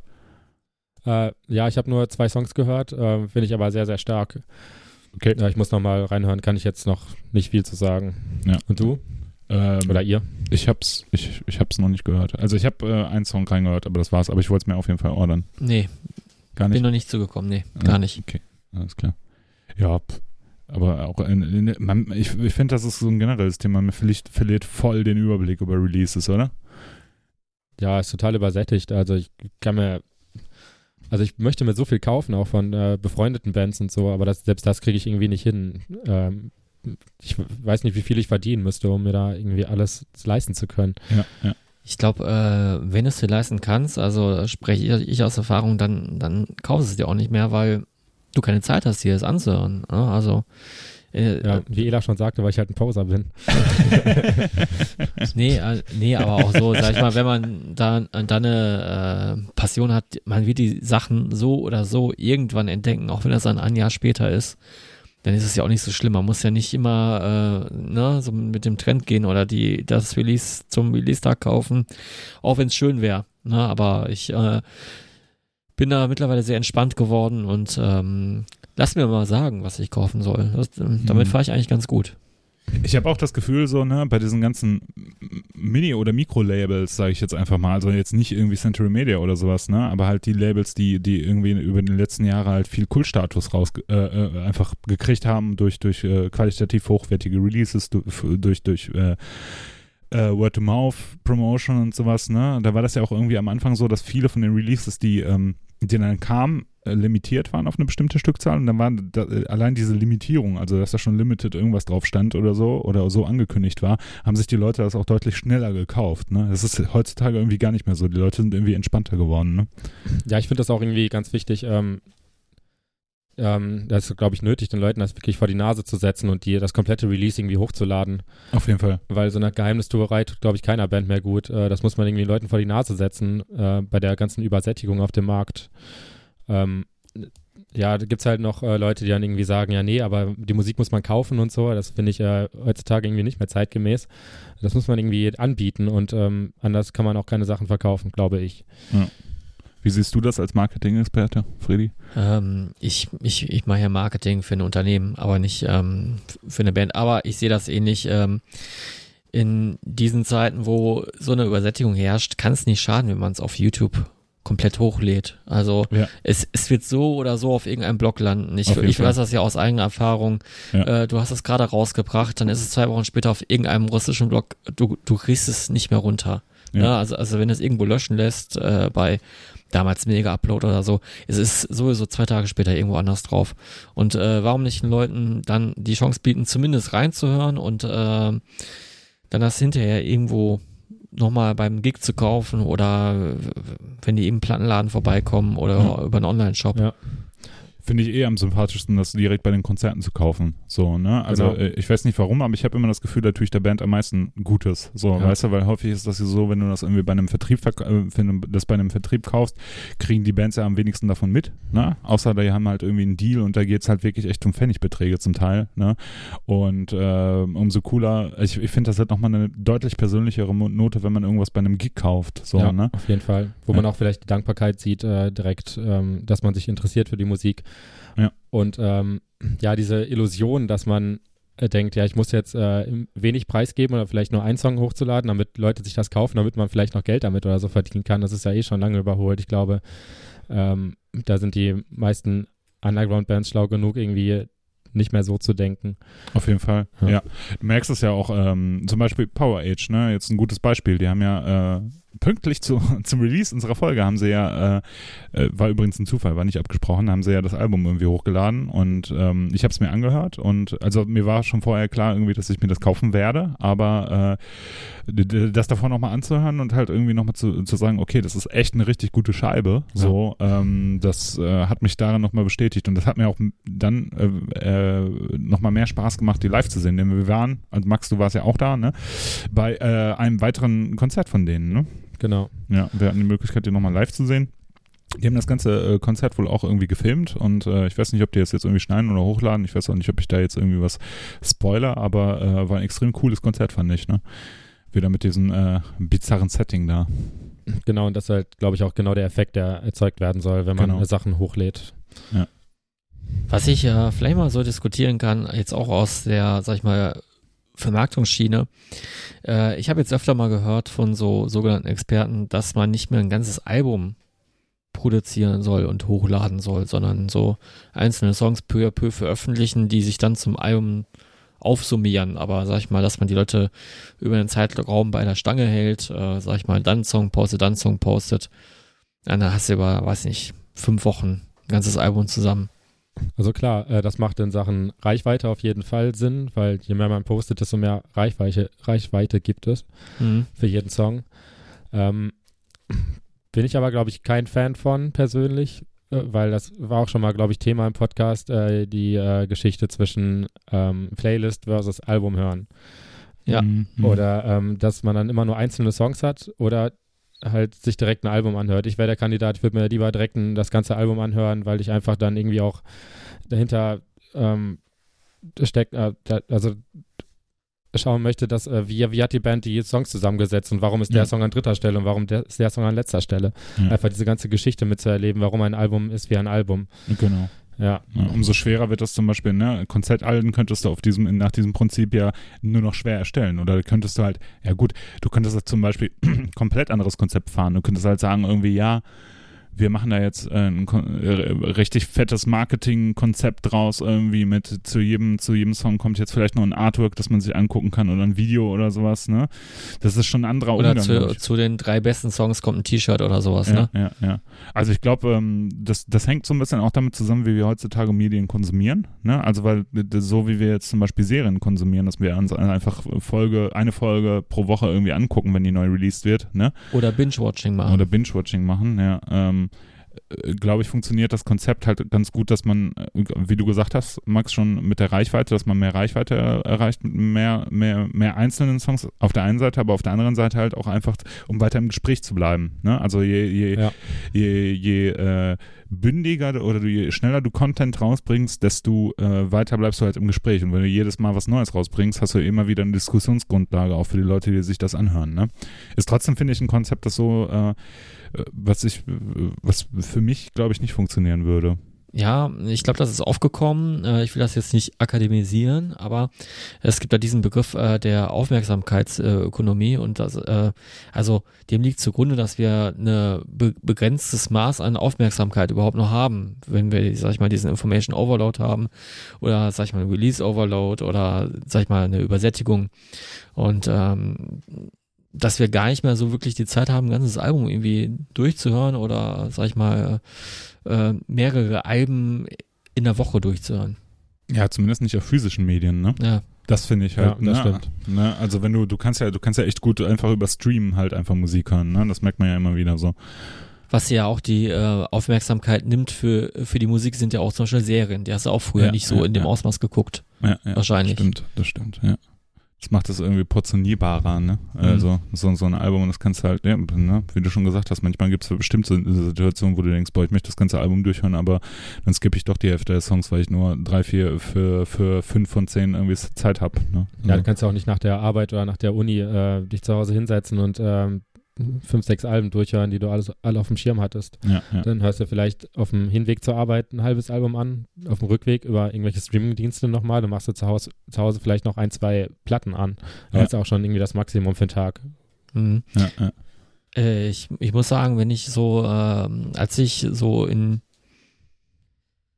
die Metal-Szene oder sag ich mal in Metal-Musik so reingewachsen bin, sag ich mal ah, 14, 15, so um den Dreh, ähm, da hatte ich, wenn ich mal überlege, ich, ich habe keine Serien zu dem Zeitpunkt geschaut, ich habe äh, wenige Bücher gelesen und ich habe auch äh, auch nicht viel YouTube oder irgendwas konsumiert. Also da war Musik schon, hatte so, ein, so eine Art Alleinstellungsmerkmal zwischen all diesen Medienformen, die man konsumieren konnte überhaupt. ja, ja. Ja, das stimmt. Ja, ja. Äh, ich sehe jetzt gerade hier neben deinem Gitarre, neben deinem Fullstack wollte ich schon sagen, neben deiner Gitarre und deinen äh, zwei Amps, die übereinander stehen, so ein Haufen mit Ki so eine Kiste mit, mit CDs, die lose rumfliegen. Ja. Was ist die Bedeutung davon, dass die so lose, lose rumfliegen? Äh, das waren, ja, ich habe es noch nicht geschafft, seit einem Jahr ein neues CD-Regal zu kaufen, deswegen liegen die da. Okay. Ja. Das erinnert mich so ein bisschen an den Flohmarkt. Ich habe nämlich äh, eine, äh, ich war letztens auf dem Flohmarkt. Ich, äh, äh, Rico und ich, wir sind ja passionierte Flohmarktgänger und ich habe mittlerweile entdeckt, dass ähm, CDs verramscht werden. Ne? Also das, was, äh, das, was äh, so so ein Medium jetzt, wo Vinyl wieder aufgekommen ist, ist Vinyl ja natürlich irgendwie immer noch interessanter und sowas. Und auf Flohmärkten sieht man Vinyl jetzt seltener, außer bei Spezialitätenhändlern so, ne, die das nur anbieten. Aber ich habe gesehen, dass ganz viele Menschen halt ihre CDs verticken halt, ne, durch die Streaming-Dienste. Und das ist äh, äh, sehr witzig, weil ich habe, äh, ich weiß nicht, ob ich das hier schon mal im Podcast erzählt habe, aber ich war mal auf dem Flohmarkt, da habe ich eine Kiste gefunden bei so einem Antiquitätenhändler. Und da war der äh, Jolle, der leider kein Hörer des Podcasts ist, weil er keine Zeit für Podcasts hat. Ähm, Was? und ähm, ich bin die CDs durchgegangen, weil ich irgendwie obendrauf eine Vader-CD gesehen habe. Ne? Und dann habe ich die irgendwie durchgeguckt und dann waren dann halt echt nur so uralte Noise Records äh, CDs, First Presses irgendwie dabei und äh, da habe ich äh, ziemlich viele coole CDs gekauft. Also wirklich so Sachen, die äh, die man schon tausendmal gehört hat, aber nicht im Schrank stehen hat, so, weißt du? Also irgendwie so zum Beispiel? äh, von Def irgendwelche Alben oder halt, äh, da waren so Cannibal Corpse Bootlegs dabei, irgendwelche Live-Bootlegs, was ich ziemlich cool fand und die haben irgendwie 50 Cent pro Stück gekostet und ich hatte dann welche aufgekauft und der Jolle auch und dann, äh, als wir vorm Auto standen, dachten wir, boah, fuck, wir hätten die ganze Scheißkiste mitnehmen sollen, ne? Und dann sind wir gefahren und nach Hause gefahren und am nächsten Wochenende wollten wir wieder auf den gleichen Flohmarkt und zum gleichen Händler und einfach die komplette Kiste kaufen, weil, ey, da waren echt nur gute Sachen dabei, war kein halt Ja. kein Schrott dabei, so, ne? Und äh, dann war der nicht mehr da. Aber ich hatte jetzt äh, letztes Wochenende wieder einen sehr guten Feind auf dem, äh, auf dem Flohmarkt. Da war so ein Typ, der hat irgendwie relativ wenig gehabt, aber ein paar CDs. Und als ich dann irgendwie drüber geguckt habe, habe ich schon eine Cut-CD gesehen und dachte, uh, super. Also Cut ist eine polnische Thrash-Metal-Band. Und äh, hatte dann irgendwann die Darkness Descents von äh, Dark Angel in der Hand und die hatte ich schon. Gutes Album. Auf jeden Fall. Und danach, daneben stand nämlich die We Have Arrived. Äh, die habe ich dann noch eingepackt. Und dann hatte ich noch, boah, Also sagst, es ist gerade eine goldene Zeit, um CDs zu kaufen. ja, goldene Zeit, um CD zu kaufen. es, es, es gab auch mal eine goldene Zeit, um VHS zu kaufen, muss Ja. ich auch sagen. So vor 15 Jahren. Ja, auf jeden Fall. Da habe ich, da hab ich su- super viele Maiden Live äh, VHS gekauft. Ja. Ja, die stehen immer noch im Schrank. Äh, und äh, das Geilste aber bei den ganzen CDs war, ich habe die Live and Crazy von Tyrant gefunden. Da habe ich mich mega drüber gefreut und äh, hatte schon schwitzige Hände, als ich die aus der Kiste geholt habe. Ja gut, das ist echt ein guter Fang, ne? Ja, Auf dem weil- Flohmarkt hätte ich das nicht erwartet. Tyrant ist eine alte deutsche Heavy Metal Band und die haben ein ähm, Live-Album 1990 rausgebracht, das relativ schwach vertrieben wurde und dadurch äh, recht selten ist. Und äh, ich habe es für sagenhafte 3 Euro gekriegt und irgendwie auf Discord geht es für 50 weg und jetzt wird der Nerd Talk beendet. Kauft mehr CDs, das wollte ich damit sagen.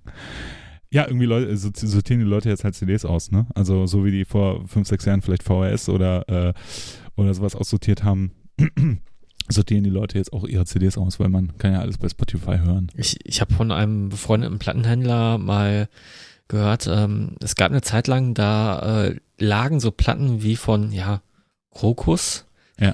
Oder, sag ich mal, äh, Kiss Live-Alben, die lagen halt wie Blei in, in den Regalen und sind, sind nie verkauft worden.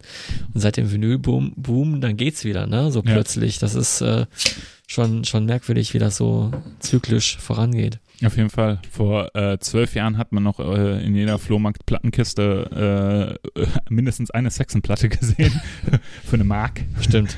Und heutzutage kosten die ja schon wieder sechs Euro oder sowas. Oder ich sag mal so, so, so Krautrock-Sachen. Ja. Ich, ich weiß, damals, als ich auf dem Flohmarkt gesehen habe, hat mich das auch nicht wirklich interessiert, Ja, ja. aber ähm, jetzt bereue ich so ein bisschen, ne? Also, ja. ja, ja, Ja, die werden ja in Essen in einem Plattenladen auch schon wieder irgendwie für 15 bis 20 Euro verkauft. Welchen Äh, Plattenladen meinst du denn genau? Ähm, Konsumreform. okay, ich dachte, du meinst den anderen. Das ist aber, das hat glaube ich einen anderen Grund. Der, der Typ soll schon so ein bisschen so ein, so ein, so ein Businessman sein oder Ja, also wucherig irgendwo, ne? ja, das ja, das kann gut sein, ab- aber ich kenne ihn nicht, deswegen Okay, ich will da kein Urteil bilden. Aber es, ja, es sind auf jeden Fall manchmal, ja, glaube ich, dass die Platten ein bisschen teurer sind, als sie eigentlich sein müssten.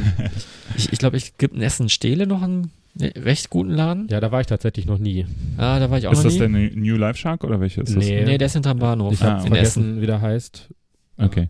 Bei New, äh, bei, bei New Life Shark Records habe ich nämlich mal eine, äh, äh, eine Noise und Grindcore Compilation irgendwie äh, gekriegt. Die war auch saugeil. Also so eine, so eine Gatefold Doppel-LP irgendwie für super günstig. Die war auch geil. Da war irgendwie Cryptic Slaughter und sowas drauf. Das war echt eine coole Platte. Und es gibt jetzt in Bottrop noch einen Laden, da war ich auch noch nie. Meinst du Schneiders LP Store? Ja, ja. Ja, der ist super. Der ist, Da, der ist da kriegst du wohl das ein oder andere Schätzchen. Ja, habt ihr nicht gehört? Das ist nämlich ein Hidden Gem. Also da habe ich mal die Brokers Helm für 7 Euro, die Into Battle gekriegt. Das war, äh, oder zumindest gesehen. Und der Hm. hatte auch eine Zeit lang äh, die Gotham City Platte rumfliegen. Boah, jetzt, jetzt ganz schlimm hier mit dem Nerd Talk. Ja, da muss ich mir auf jeden Fall einen Tag frei nehmen, um mit den Öffentlichen bis nach Bottrop zu kommen. Hast du keinen Führerschein? äh, doch, aber kein Auto mehr momentan. Warum denn kein Auto mehr? Ja, in, äh, in Essen braucht man irgendwie kein Auto, das ist, äh, weiß nicht, das ist irgendwie unsinnig. Also mein Auto stand zeitweise zwei Wochen einfach vor der Tür und ich habe es nicht gebraucht und äh, deswegen dachte ich, verkaufst du das mal. Okay. Ich erinnere mich noch, weil, weil ach nee, wir sind äh, mit dem Auto von deiner Schwester irgendwie mal irgendwo hingefahren, mit dem Twingo, ne? Ah ja, stimmt, nach Schweden, ne? Ja, von, mein, ja, von meiner Mutter, der, der lebt immer noch. Genau. Vier Leute im, im Twingo plus Gepäck, äh, insgesamt 2500 Kilometer nach Schweden und zurück. Das war sehr- schön. Sehr eine schöne Fahrt. Fahrt. Mit, mit so einem schönen Blumenornagramm hinten drauf. Genau, richtig. ich werde auch nie vergessen, wie, also äh, um die Geschichte ein bisschen aufzuklären, äh, Max und einige von unseren Freunden, wir haben uns mal zusammen äh, in, in Schweden mal ein Haus gemietet vor dem Muskelrock Festival, ein Heavy Metal Festival in Schweden in der Nähe von Växjö. Äh, Alvesta, glaube ich, hieß der Ort, ne? So Ja, ist genau. Das, genau. Ich habe auch auf der Tour den richtigen, also den richtigen Namen von Vexio erfahren, wie er ausgesprochen wird. ne? Ich, hab, ich will es jetzt nicht nachmachen, sonst müsste würde ich irgendwie das Mikrofon vollrotzen.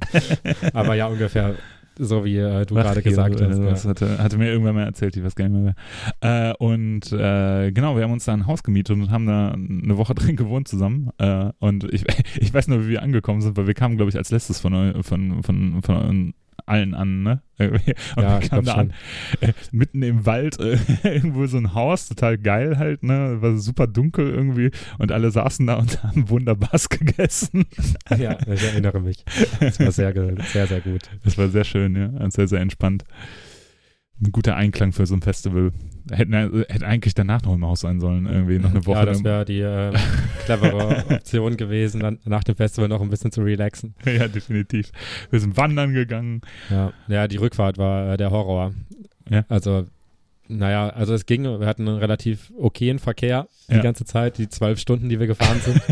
Und ähm, ja, wir sind halt um 8 Uhr morgens vom Festival abgereist. Ja. Und ähm, ja gut, der letzte Partyabend war dann eher nicht so cool, wenn man dann irgendwie schlafen gehen musste und diese zwölf Stunden Autofahrt vor sich hatte. Das war halt, äh, Ja. ja gut, aber wir sind gut angekommen zu Hause und ähm, war eine sehr, sehr schöne Zeit in Schweden. Wie, äh, seid ihr eigentlich auch stecken geblieben mit dem Auto? Also man muss sagen, es hat äh, bei dem Festival die ganze Zeit geregnet und äh, der Parkplatz, wo die Autos standen, waren, der war total zugematscht, ne? Ja, uns haben ein paar sehr nette Leute geholfen und danach sind wir einfach weitergefahren. genau, wir sind nämlich stecken geblieben Ja. und mit, äh, ich we- weiß noch, ich sollte fahren das war nicht mit meinem Auto und äh, wir wollten losfahren und äh, sind einfach im Matsch, Matsch stecken geblieben und andauernd haben Leute äh, versucht uns zu helfen. Der Mike von äh, Crossburst, der Italiener, der auch mit in unserem Haus war, der kam dann an und hat sich richtig gefreut, dass er endlich was zu tun hatte morgens und wollte uns aus, den, aus dem Matsch rausschieben. Ja, Und äh, kam dann, glaube ich, sogar mit einer Schaufel an oder sowas. genau. Und alle Leute waren voll gematscht, außer wir. Wir saßen im Auto und sind weitergefahren. Top. Ja. Ja, richtiger blöder Trick. Jetzt, wo der Max nicht dabei ist, beziehungsweise der Max Werner dabei ist, haben wir ja überhaupt keinen Grund, viel über Filme zu sprechen. Da bin ich auch nicht so versiert, ehrlich gesagt. Deswegen Da, bin ich ganz da, dankbar. da bin ich auch nicht so traurig drum als Cockpo äh, ach, Popcorn-Kino-Besucher. Aber wir haben, äh, wir können aber trotzdem über einen Film äh, sprechen, den ich mir am Montag angeguckt habe, weil wir den Trailer davon zusammen gesehen haben, Freddy.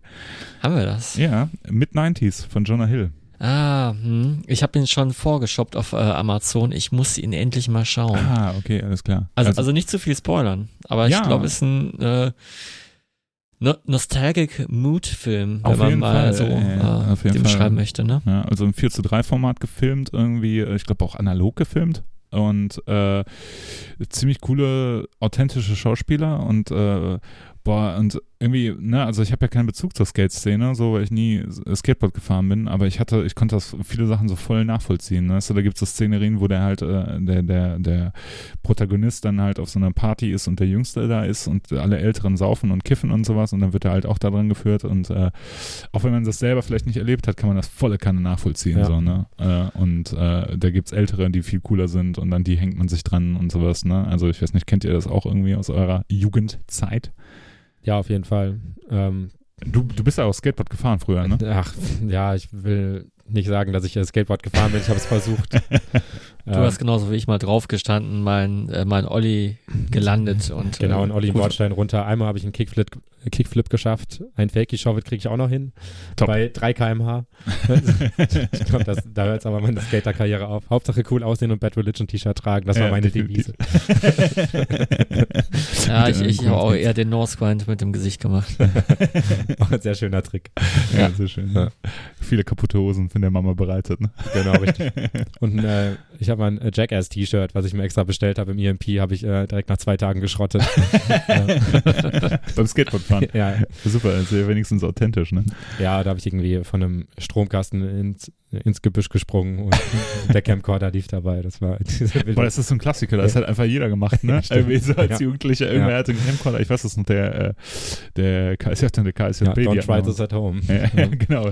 Das, äh, Jackass hat einen schon irgendwie vorgebildet, dann ist man in den Voll. Hecken reingesprungen und, Auf jeden Fall. und mit äh, Einkaufswagen irgendwelche Berge runtergefahren und sowas. Ja, das hat, glaube ich, jeder gemacht. Ja, zumindest aus unserer Generation. Don't try this at home. Also haben wir das Fi- Filmthema auch abgeschlossen. Ich glaube, wir haben das ganz gut, ähm, ganz gut äh, ohne Max auch geschafft. Äh, nee, ich habe äh, letztens nochmal einen neuen Film auf Netflix gesehen, äh, Summer of 84. Ah, ja, ja, dieser, dieser Retro-Film, ne? Ja, den fand ich irgendwie sehr, sehr cool. Worum geht's? So ganz knapp umrissen. Ähm, ich würde sagen, das ist ein bisschen wie äh, Stranger Things. Ähm, auch in, spielt auch irgendwie in den 80ern, ähm, auch ein ähnlicher Synthwave-Soundtrack. In welchem Jahr spielt er denn?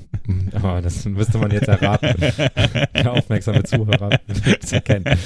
Ähm, ja, und ähm, ja, es hat mich ein bisschen an äh, Stranger Things erinnert, aber äh, halt ohne übernatürliche Sachen und ähm, ja, fand ich sehr unterhaltsam. Also auch so eine Coming-of-Age-Geschichte? Ja, Ja. ich denke schon. Aber ja, man, ähm, ja, einfach mal anschauen. Das war jetzt mein äh, Beitrag zur, zum Filmthema. Ich finde, du hast äh, den anderen Max sehr gut repräsentiert jetzt an dieser Stelle. Ja, ich hoffe doch. Ich Ja. gebe mein Bestes. Ja, sehr gut. Sehr gut. Wart ihr denn, äh, äh, nochmal zurück zu Musik und Konzerten, ne? Wart ihr in letzter Zeit auf guten Konzerten irgendwie? Irgendwas, was man sich empfehlen könnte, gegenseitig? Äh, ja, Marduk. Das habe ich schon fast erwartet, ja. hast, du, äh, hast du die jetzt live gesehen oder ja, 22 Mal bestimmt. auch gebankt immer? Ja, natürlich. Mit Ja, meiner Matte, Ja. die noch Bis zum Boden, äh, ne? bis zum Boden, ja. War, war das typische Black Metal Publikum eigentlich da? ja, auf jeden Fall. Und war es schlimm oder war okay? Aber man hat sich auch daran gewöhnt. ja. Das lasse ich Mist, jetzt ich wollte so noch für heute äh, Black Metal Kalendersprüche vortragen, aber ähm, habe sie dann irgendwo liegen lassen. Schade. Du hast, äh, du hast einen schönen Zettel da vorbereitet. Was steht denn da drauf? Äh, auf jeden Fall keine Black Metal Kalendersprüche. Ich habe ähm, gerade noch erwähnt, einen ganz bedeutenden Plattenladen, für uns zumindest zu erwähnen. Das ist der ähm, Yeah Records Plattenladen in der Essener Nordstadt, äh, die es so unter dem Namen nicht gibt. Äh, ganz ganz äh, nah am, Nordviertel. am Nordviertel. Äh, ganz nah am Da Café Hood. Nord dran. Also die Straße schräg gegenüber. Man kann es äh, doch noch finden. Also für die, die nicht aus Essen kommen, in der Nähe vom Inderkiosk. Ja. Nein, äh, Oder ähm, ja, hinter dem Penner-Parkplatz. ja, äh, Max, du hast ja so ein schönes Lied geschrieben, die Lyrics vielleicht nicht. Äh, Saufen an der Meile. B Genau. äh, bitte erkl äh, erklären Sie diesen Spiker-Song. Ähm, ja, ich glaube, jeder, der im Ruhrpott lebt und mal auf einem Konzert war, war mit Sicherheit schon mal entweder im Panic Room, heute Don't Panic, am Turok oder im Café Nord. Und ähm, ja, der Song handelt, eigentlich darüber, wie wir unseren Sommer verbringen. Heißt, äh, dass wir einfach an der, an der Meile, die haben wir so getauft, am Vierhofer Platz, aber am Rheinischen Platz eher, ähm, ja, einfach rumsitzen und eine gute Zeit haben. Das ist einfach nur eine Hommage an, äh, ja, an dieses schöne Fleckchen Erde. Ja, Weißt du, manche Leute gehen irgendwie in den Park oder sowas. Nein, mitten in der Innenstadt. Aber da sind auch Grünflächen, ne? Ja, eben. Und ein schöner Brunnen. und nicht unweit davon ist Jäbel kurz entfernt. Äh, ich habe letztens Ah, ja, der Einstieg. einen kleinen Flyer designt, damit Leute auch wieder dahin finden. Äh, Grüße gehen raus an den Sascha.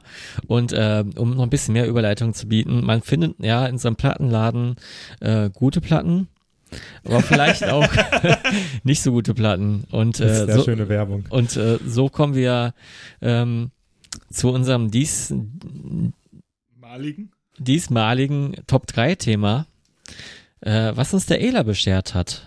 Genau. Ela. Ich hatte, ähm, ich hatte, äh, ich habe ja immer so Tipp 3 Themen, die keiner versteht. Ne? Dann dachte ich, ich mache mal jetzt was ganz Einfaches, aber reduziere das nochmal ein bisschen.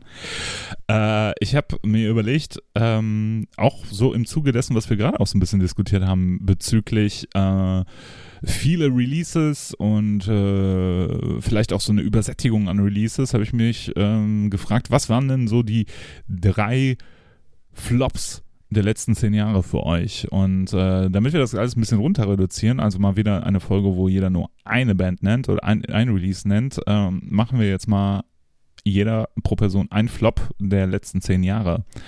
Und äh, dadurch, dass äh, wir normalerweise in der Meth-Reihenfolge gehen und heute sogar einen Gast haben, können wir die Meth-Reihenfolge beibehalten. Also Max, du darfst äh, eröffnen. Ja, ich habe mir, also erstmal fiel es mir sehr schwer, ähm, ein, ein enttäuschendes äh, Release, also so wurde mir das zugetragen zu finden. Genau richtig, ja. Ähm, Weil du nur Qualitätsmaterial hast.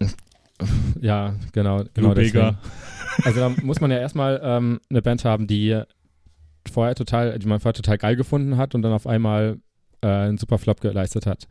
Da hatte ich ja in den letzten zwei Tagen ist mir von Vertain ähm, das Album The Wild Hunt äh, in den Kopf gesprungen und dachte, okay, das war nicht so stark wie die davor, äh, was auch immer noch so ist. Äh, und dann habe ich mir das heute nochmal angehört und dachte, das ist ja gar nicht so schlecht. Und äh, da musste ich heute noch umdisponieren und ähm, dann musste ich leider ein Album meiner, glaube ich, Lieblings-Heavy-Metal-Band nehmen, ähm, Judas Priest Firepower. Ah, okay. Ich hab's nämlich, äh, ich hab's gespürt, dass Firepower heute genannt wird. Und, ist doch ein ähm, relativ aktuelles Album. Ja, und ähm, nee, das, also bei, bei einer Band wie Iron Maiden oder Judas Priest bin ich froh über jede gute Scheibe, die kommt. Ähm, und eigentlich gibt's da nur noch Überraschungen anstatt Enttäuschungen. Ähm, aber in dem Fall war das halt so, wie es vorher durch die Presse kommuniziert, kommuniziert wurde und ähm, durch Freunde, die das irgendwie schon gehört haben, dass es super angepriesen wurde, das beste Album seit Painkiller und äh, das ist jetzt nochmal irgendwie die geilste Priest-Scheibe ever und so. Na, dann habe ich mir das irgendwann mal angehört und dachte mir, ey, was, habt ihr ein anderes Album gehört? Also ich habe da bis heute keinen Gefallen dran gefunden. Ich habe es mir heute auch nochmal angehört. Ich finde, äh, dass die Produktion irgendwie absolut ähm, irgendwie, ja, nicht flach, aber irgendwie ein bisschen überproduziert, viel zu modern. Ich finde das Songwriting einfach nicht gut. Äh, es gibt ähm, zwei gute Songs, die ich mag. Es ist einmal Lightning Strikes, äh, ne, Lightning, Lightning Strike. Und das andere, Moment, ich muss kurz schauen. Wir Ähm. überleiten das mit äh, Rauchgeräuschen. ja, überleite mal bitte ein bisschen. Ja, ja. Warte nichts draus, ich bin heute mindestens genauso gut vorbereitet. Ey, du, du hast zwei Seiten Papier vor dir liegen. zwei DIN A4 Seiten. ja, meinst du, ich habe die selbst geschrieben? Ach Die ja, Schriftgröße ähm, 7. Also Lightning Strike und ähm, Rising Okay. from Ruins sind, glaube ich, die einzigen Highlights für mich. Äh, den Opener finde ich total schlimm, Firepower. Das ist ja so ein bisschen im Painkiller-Style im Titeltrack. Ähm, außer das Solo, das finde ich irgendwie ganz cool. Das hat so ein bisschen was von äh, Burn von Deep Purple. Ansonsten finde ich das Album einfach super schwach und ich habe wirklich keine Ahnung, warum das irgendwie so abgefeiert wurde. Das äh, ist mir bis heute ein Rätsel. Welches äh, Album kam davor? Davor war Redeemer of Souls, ne? Genau, ja. Da fand ich zum Beispiel den Titeltrack total geil. Äh, Den fand ich live auch Ja. immer gut. Ne? Da finde ich ähm, Holz of Valhalla ähm, Mhm. einen einzigen guten Track, der auch noch live gespielt wird. Ich glaube auch aktuell noch der einzige ähm, Track der Scheibe ist, der live gespielt wird. Naja, aber Firepower habe ich nicht ganz verstanden und die ganze Euphorie darum. Ähm, ich hätte noch ein paar andere Sachen, die ich nennen konnte, aber das war, glaube ich, so die Enttäuschung, die, ähm, die ich hatte so in den letzten Jahren, letzten zehn Jahren, weiß ich nicht. Ähm, Aber das war so das aktu aktuellste, was Ja, dir eingefallen ist, genau. ne? Neben äh, Ja. Wild Hunt von Vertain, die du mittlerweile wahrscheinlich vielleicht mehr wertschätzen kannst, als du released genau, ich habe die jetzt nach anderthalb Jahren nochmal gehört und ich fand sie dann irgendwie nicht mehr so schlecht, wie ich sie in Erinnerung hatte. Obwohl die Lawless Darkness, die davor kam, äh, tausendmal besser ist. Das muss ich auch mal so sagen. Okay, ja. Das ist auch so eine Band, da bin ich nie mit warm geworden, irgendwie. Ich glaube, ähm, man kann sogar raushören, dass KK Downing halt nicht mehr Bestandteil von, von Judas Priest ist. Ne? Also das Ja. könnte auch ein Grund sein. Ja, also ich weiß nicht, ich bin auch, ähm, ah, jetzt habe ich den äh, Namen des Gitarristen vergessen, des neuen. Finde ich doof. Ist ja nicht schlimm. Der neue, der neue Gitarrist, der Ja. meinst, mein, der jetzt nicht für Glenn Tripton dann da ist, sondern für KK Downing, ne? Genau. Dieser junge Typ halt, der aber genauso aussieht ja, wie ich gerade Downing total, einfach. totales Blackout. Ähm, Ja, ist ja auch nicht schlimm. Normalerweise weiß ich das. Ja. Naja, äh, egal. Ähm, nee, den fand ich äh, live ultra, ultra geil. Ich habe den Ja. zweimal schon gesehen. Ähm, macht echt ein super Bild auf der Bühne. Ähm, und dann muss ich jetzt noch einen Song nennen, ne? Nenn mal einen Song, ja. Und, Den äh, enttäuschendsten. nee, nee, weil ich euer, eure äh, die totgehört Playlist. Playlist nicht mit, äh, mit Bullshit voll spammen möchte, nehme ich einfach den besten Song dieser Platte. Oh, das ist äh, geschickt. Und das ist äh, Lightning Strike. Puh, gut. Ja. Also für dich war äh, Priest äh, die Enttäuschung der letzten ein paar Jahre Ja, obwohl ich ähm, mega großer Priest-Fan bin und in der berühmten Schwachsinnsfrage Maiden oder Priest immer Priest bevorzugen würde. Und was würdest du sagen, was, wenn du sagst, okay, Priest ist so mit deiner Lieblingsband, was würdest du sagen, ist dein Lieblings-Priest-Album? Mm. Das ist halt auch das Spannende, das könnte ich auch gar nicht mal so sagen, weil jedes Priest-Album komplett anders ist. Ähm, ich würde sagen, aus, den, aus der ersten Zeit, aus den 70ern, würde ich äh, Set Wings of Destiny sagen Ja. ähm, und aus der 80er Zeit äh, Screaming for Vengeance. Richie Faulkner heißt der neue Richie Gitarrist. Faulkner, ja, ja. Seit 2011 schon. ja. Das ist oder, äh, oder schon Falcon extrem. Faulkner, ja. Ich, Ja. Äh, warum mir das nicht eingefallen ist, ist ein Rätsel. ja. Cool. Also für dich Firepower kann ich sehr gut nachvollziehen, weil ich finde Ja. nämlich auch die Platte ist äh, überbewertet, ja. Also äh, beziehungsweise die wurde ja äh, stark gehypt, auch viel Medienrummel irgendwie drum gewesen. genau, so, ne? ja. Und äh, viele Leute haben die ja irgendwie auch ziemlich, ziemlich direkt gefeiert, als sie released wurde, aber ich finde die auch nicht so stark. Ich habe einmal für, äh, die durchgehört und fand die auch eher so mäßig, ne? Hat, also, aber du hast schon recht, wenn du sagst halt irgendwie, ne, man freut sich ja bei so älteren Bands, wenn die überhaupt noch einen Release rausbringen, ne? Deswegen und äh, bei mir ist es ja so bei Maiden irgendwie, egal was die rausbringen, ich finde es halt irgendwie gut, aber das ist halt auch einfach dieser Bonus von, von Lieblingsbands. So, Ja, ne? ja, wobei die Book of Souls halt äh, echt noch ein sehr, sehr gutes Album ist. Richtig, ne? Ja. Also ich fand, äh, ich fand halt auch alle neueren Releases seit äh, ähm, seit äh, Bruce Dickinson dabei ist, fand ich jetzt war, also die Matter of Life, End of Death fand ich jetzt äh, das schwächste Album, aber halt auch nicht scheiße, so, ne? Und äh, ja, ja. Cool. Ja, für mich, ähm, ich habe mir die Frage dann natürlich auch selber gestellt und hatte eigentlich, äh, bevor ich das Thema vorgeschlagen hatte, hat- hatte ich keine richtige Band im Kopf. Also mir fiel nur so ein, okay, was, ne, wir haben ja schon mal über gute Alben für die Insel und so ein Kram gesprochen und dann ist mir so eingefallen, und dann dachte ich so, was sind eigentlich so Alben, die oder Releases, die ich echt in den letzten Jahren so gar nicht gut fand und ähm, obwohl vielleicht nochmal der Zusatz dazu kam für mich persönlich so, die ich aber eigentlich erwartet habe, ne? Weil äh, natürlich kommen sehr, sehr viele schlechte Alben raus, ne? Aber die kriegt man ja nicht mit, weil äh, man interessiert sich vielleicht für die Band nicht oder für den Musiker nicht und so. Und ähm, in, in dem Fall, den ich jetzt nenne, ist das äh, ganz anders. Und zwar habe ich so ein bisschen äh, eine spalterische, eine ketzerische Meinung zu dem Album. Äh, bei mir geht's, äh, ist das Album, das mich am meisten enttäuscht hat, das 2010er Album, also fast zehn Jahre alt, The Golden Bow von Atlantic Codex. Ähm, warum mich das so enttäuscht hat, ist, ähm, ich fand die Band schon immer gut. Ich fand, äh, ich bin relativ spät erst äh, zu Atlantic Codex gekommen, ähm, hab mir dann irgendwann nach die die Pnecotic äh, Demos nachgekauft, als ich gehört habe, dass Roster Boss da Gitar Gitarre spielt und fand die extrem gut. Ähm, vor allem, weil ich halt auf diesen diesen Das wusste ich gar nicht, dass er damit gespielt hat.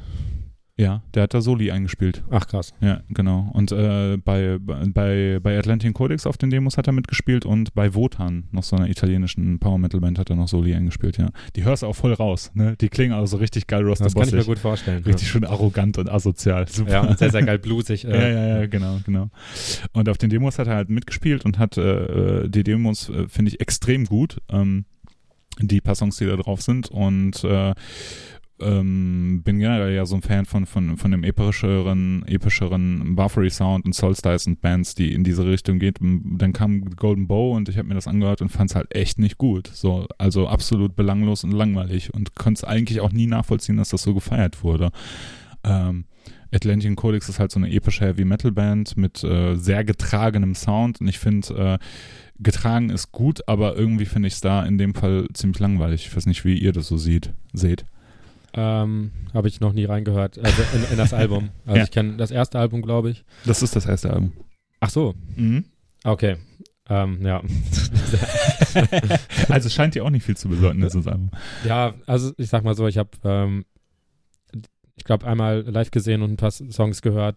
Ein paar Songs habe ich auf dem Schirm, würde ich auch wieder erkennen, aber ähm, war noch nie richtig deep in der Band, äh, dass ich da irgendwie mehr drüber sagen könnte. Ja. Ich finde, äh, vielleicht liegt es auch ein bisschen an der Produktion, weil die Produktion sehr sauber ist. So und äh, relativ wenig Raum zulässt, so habe ich das Gefühl irgendwie, ne? Also dass das äh, eigentlich de, de, die Musik, finde ich, braucht halt äh, muss irgendwie Ne, wenn, wenn ich so an epische Alben denke, ne, dann ist, ist immer so Hall mit dabei und so. Und bei The Golden Bow ist das zwar auch, ne, dass da alles voll mit Hall ist, aber es gibt nichts, was so raussticht, weißt du? Ja. So, das ist alles so auf einem Niveau irgendwie. Das ist wie so ein ganz großer leerer Raum für mich, wenn ich das Album höre. Und das, das finde ich ein Ja, bisschen man schade. möchte, dass die, äh, wenn der Schlagzeuger auf die Snare haut, dass es dann so richtig so halt und ein bisschen Echo und so wie ja, so ein, und so wie, ballert wie, halt, wie in ne? so einer großen, ja, ich will nicht sagen Lagerhalle, aber eher so zwischen zwei Bergen. Ne? Ja, ja, ja. Ja. Ich Ja, finde halt, Wie, äh, wie in Moria. Wie in Moria. Ja. genau, genau, wo die Trolle noch drin sind und so. Genau, ja. Ey, Herr der Ringe ist einfach mal von 2001, ne? die Gefährten, ist euch das schon mal Das musste ich auch letztens feststellen. Ja, ey, das ist fast 22 Jahre Ja. alt. So. Und immer noch besser als die letzten Folgen Game of Thrones. Oder Game of Thrones im Allgemeinen für mich. Ja. Ja, äh, ich habe noch keine Folge gesehen, aber ich äh, schließe mich mal an und lasse mich jetzt haten. ja, ja. Aber ähm, ich glaube, alle hassen irgendwie die letzten Folgen von Game of Thrones. Ich glaube, ich habe relativ wenig positive. Ja, ja. Es ist, äh, es ist relativ aktuell, wenn man jetzt äh, die Folge, sag ich mal, in zwei, drei Jahren hört. Ja. Äh, aber Also zum Release, ne? äh, ja, ich, ich muss sagen, ich bin, also, also ich kenne niemanden, der nicht ziemlich enttäuscht ist. Ja, ja. Also wie, wie ich will ich will es nicht ausführen, weil wir sind jetzt nicht der Game of Thrones Se- Serien Podcast, aber Gott sei Dank. ich, ich, ich kürze es mal ab. Ähm, Sonst würde ich nicht hier sitzen. genau. Man, man, man hätte die ganze Story äh, ähm, irgendwie noch äh, drei Staffeln leben lassen können, die Geschichte ruhig auserzählen können mit, mit, mit all den De Details, die es davor gab. Aber ähm, so, ab, so abzukürzen mit so vielen Logikfehlern, das ist einfach nur ein, äh, da spuckt man allen Fans ins Gesicht. Und als ich dann gehört habe, dass es die Möglichkeit so gab, äh, HBO-seitig die äh, Staffel, äh, sag ich mal, die Serie länger laufen zu lassen auf zehn Staffeln, und dann man hört, äh, dass die beiden äh, Haupt, ähm, Hauptakteure dahinter ein Angebot für Star Wars bekommen haben, äh, ab 2020 für eine neue. Trilogie. Äh, dann, dann weiß man, warum wo, wo es so kurz abgekürzt wurde. ja, ja, Ah, ja, ja. Also, ich habe nicht verstanden, warum man da nicht andere Leute dran setzt. Mit welchem Release würdest du sagen, ha haben denn, hat denn deine Band den, äh, den, den Fans ins Gesicht gespuckt, um wieder die Überleitung Ja, zu haben? sehr gute Überleitung. Ich dachte jetzt erst einmal die Razer. Ja, mit allen. mit allen. Aber, äh, aber, ähm, nee, wo, wo wir jetzt wieder bei, bei der, sag ich mal, enttäuschendsten Platte der letzten zehn Jahre sind. Ja, Ähm, welche von den beiden Eraser-Alben ist es denn? Jetzt habe ich mich selber gedisst, aber ist okay. guter Versuch, Dankeschön. ich, ich werde mich revanchieren. Wir haben noch einige Folgen miteinander. Eva. ich weiß, ich weiß. So, Ey, ich habe mich nicht mit rumbekleckert musikalisch, von daher, da ist sehr viel Material, wo man mich umhauen kann mit, glaube ich. So, jetzt, ich glaube, dein bestes Schaffenwerk ist unser Intro gewesen. So, äh, Mit den geilen Palm-Mutes. ja. Was? Mit den geilen Palm-Mutes. Welches Intro? Das äh, Podcast-Intro. Psst. So, okay. Ähm, die das, Platte, die, die ich jetzt erwähne, ich finde das Rauschen am Ende, wenn er ausläuft, noch viel besser. Das Intro. Das leichte Grundrauschen, Rauschen, das finde ich schön. ja, ja, wir wollten es mal überarbeiten. Wir haben da auch einen Tontechniker mal reingelassen, aber äh, er hat es verschlimmbessert und äh, irgendwann kommen wir noch dazu, ein schönes Intro zu, zu machen. Oder, oder, wir, wenn wir tolle Fans haben, die, die, ein- die ein Studio haben oder was weiß ich, äh, wir, wir sind interessiert an einem, vielleicht, Also ein 8 Minuten Epic Metal Schinken. ja genau, F- vielleicht an sowas. Immer das gleich bei jedem, bei jedem, Ja. bei jeder Folge. Du kannst ja auch nicht skippen, ne? Das geht nicht. Ne? Nee. Das, auch mit Vocals. Die Leute singen den mit. Beim Hören richtig scheiße. Total Okay, viele gut. Keyboards. So, soll ich weitermachen? Soll ich es versuchen? Ja, bitte. Warte, wir Ja. rufen nochmal kurz den Max an und fragen nach seiner Meinung. Okay, ja, sorry. Okay. Ähm, ja. Zehn Jahre äh, minus jetzt wäre ja 2009 und ich bin im Jahr 2011 gelandet. Ähm, von der Platte, die heißt, ich muss es tatsächlich ablesen, Illut Divinum äh, Insanus. Und ähm, Aha.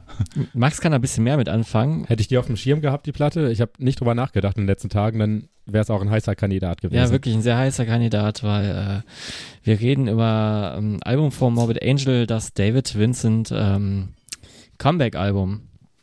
Und Wer äh, ist denn David Vincent? Bassist und äh, Vocalist von Morbid Angel und von sehr bedeutenden Morbid Angel-Alben. Äh, ja, Gitarrist ist ja der Trey ähm, Azaktoth, Ah, der. Rolls up your tongue. äh, der auch da mitgewirkt hat. Ähm, Und äh, was einen ja sprachlos lässt, weil äh, wie, wie konnte diese Platte nur so schlecht werden? Und äh, es ist, sag ich mal, ähm, eine, keine klassische Death Metal Platte geworden, sondern eine Death Metal meets Industrial Platte, was die ähm, wirklich schlechteste Idee sein kann, die man haben kann, wenn man, sag ich mal, so eine Band wieder auferlegt und äh, dann, äh, sag ich mal, so ein Reunion feiern möchte. Und äh, ich finde, sie haben da echt schlecht kalkuliert. Äh, ich, es ist nicht so, dass das Album nicht mal den einen oder anderen guten Moment gehabt hätte, aber Songs wie äh, Radicalt, äh, wo man nochmal in, sogar in die Vocals so sowas wie Killer Cop reininterpretieren kann, ist einfach nur ein Schlag ins Gesicht. ja. Und ähm, ja, äh, da gab es einen Song Too Extreme, der, der ballert sofort los, aber es ist auch nie, nicht extrem, sondern ja, extrem stumpf. Also ich, ich kann es überhaupt nicht verstehen, wie man so ein Album veröffentlichen konnte. Und äh, ich habe auch jetzt danach geschaut, was, was, was kam danach raus.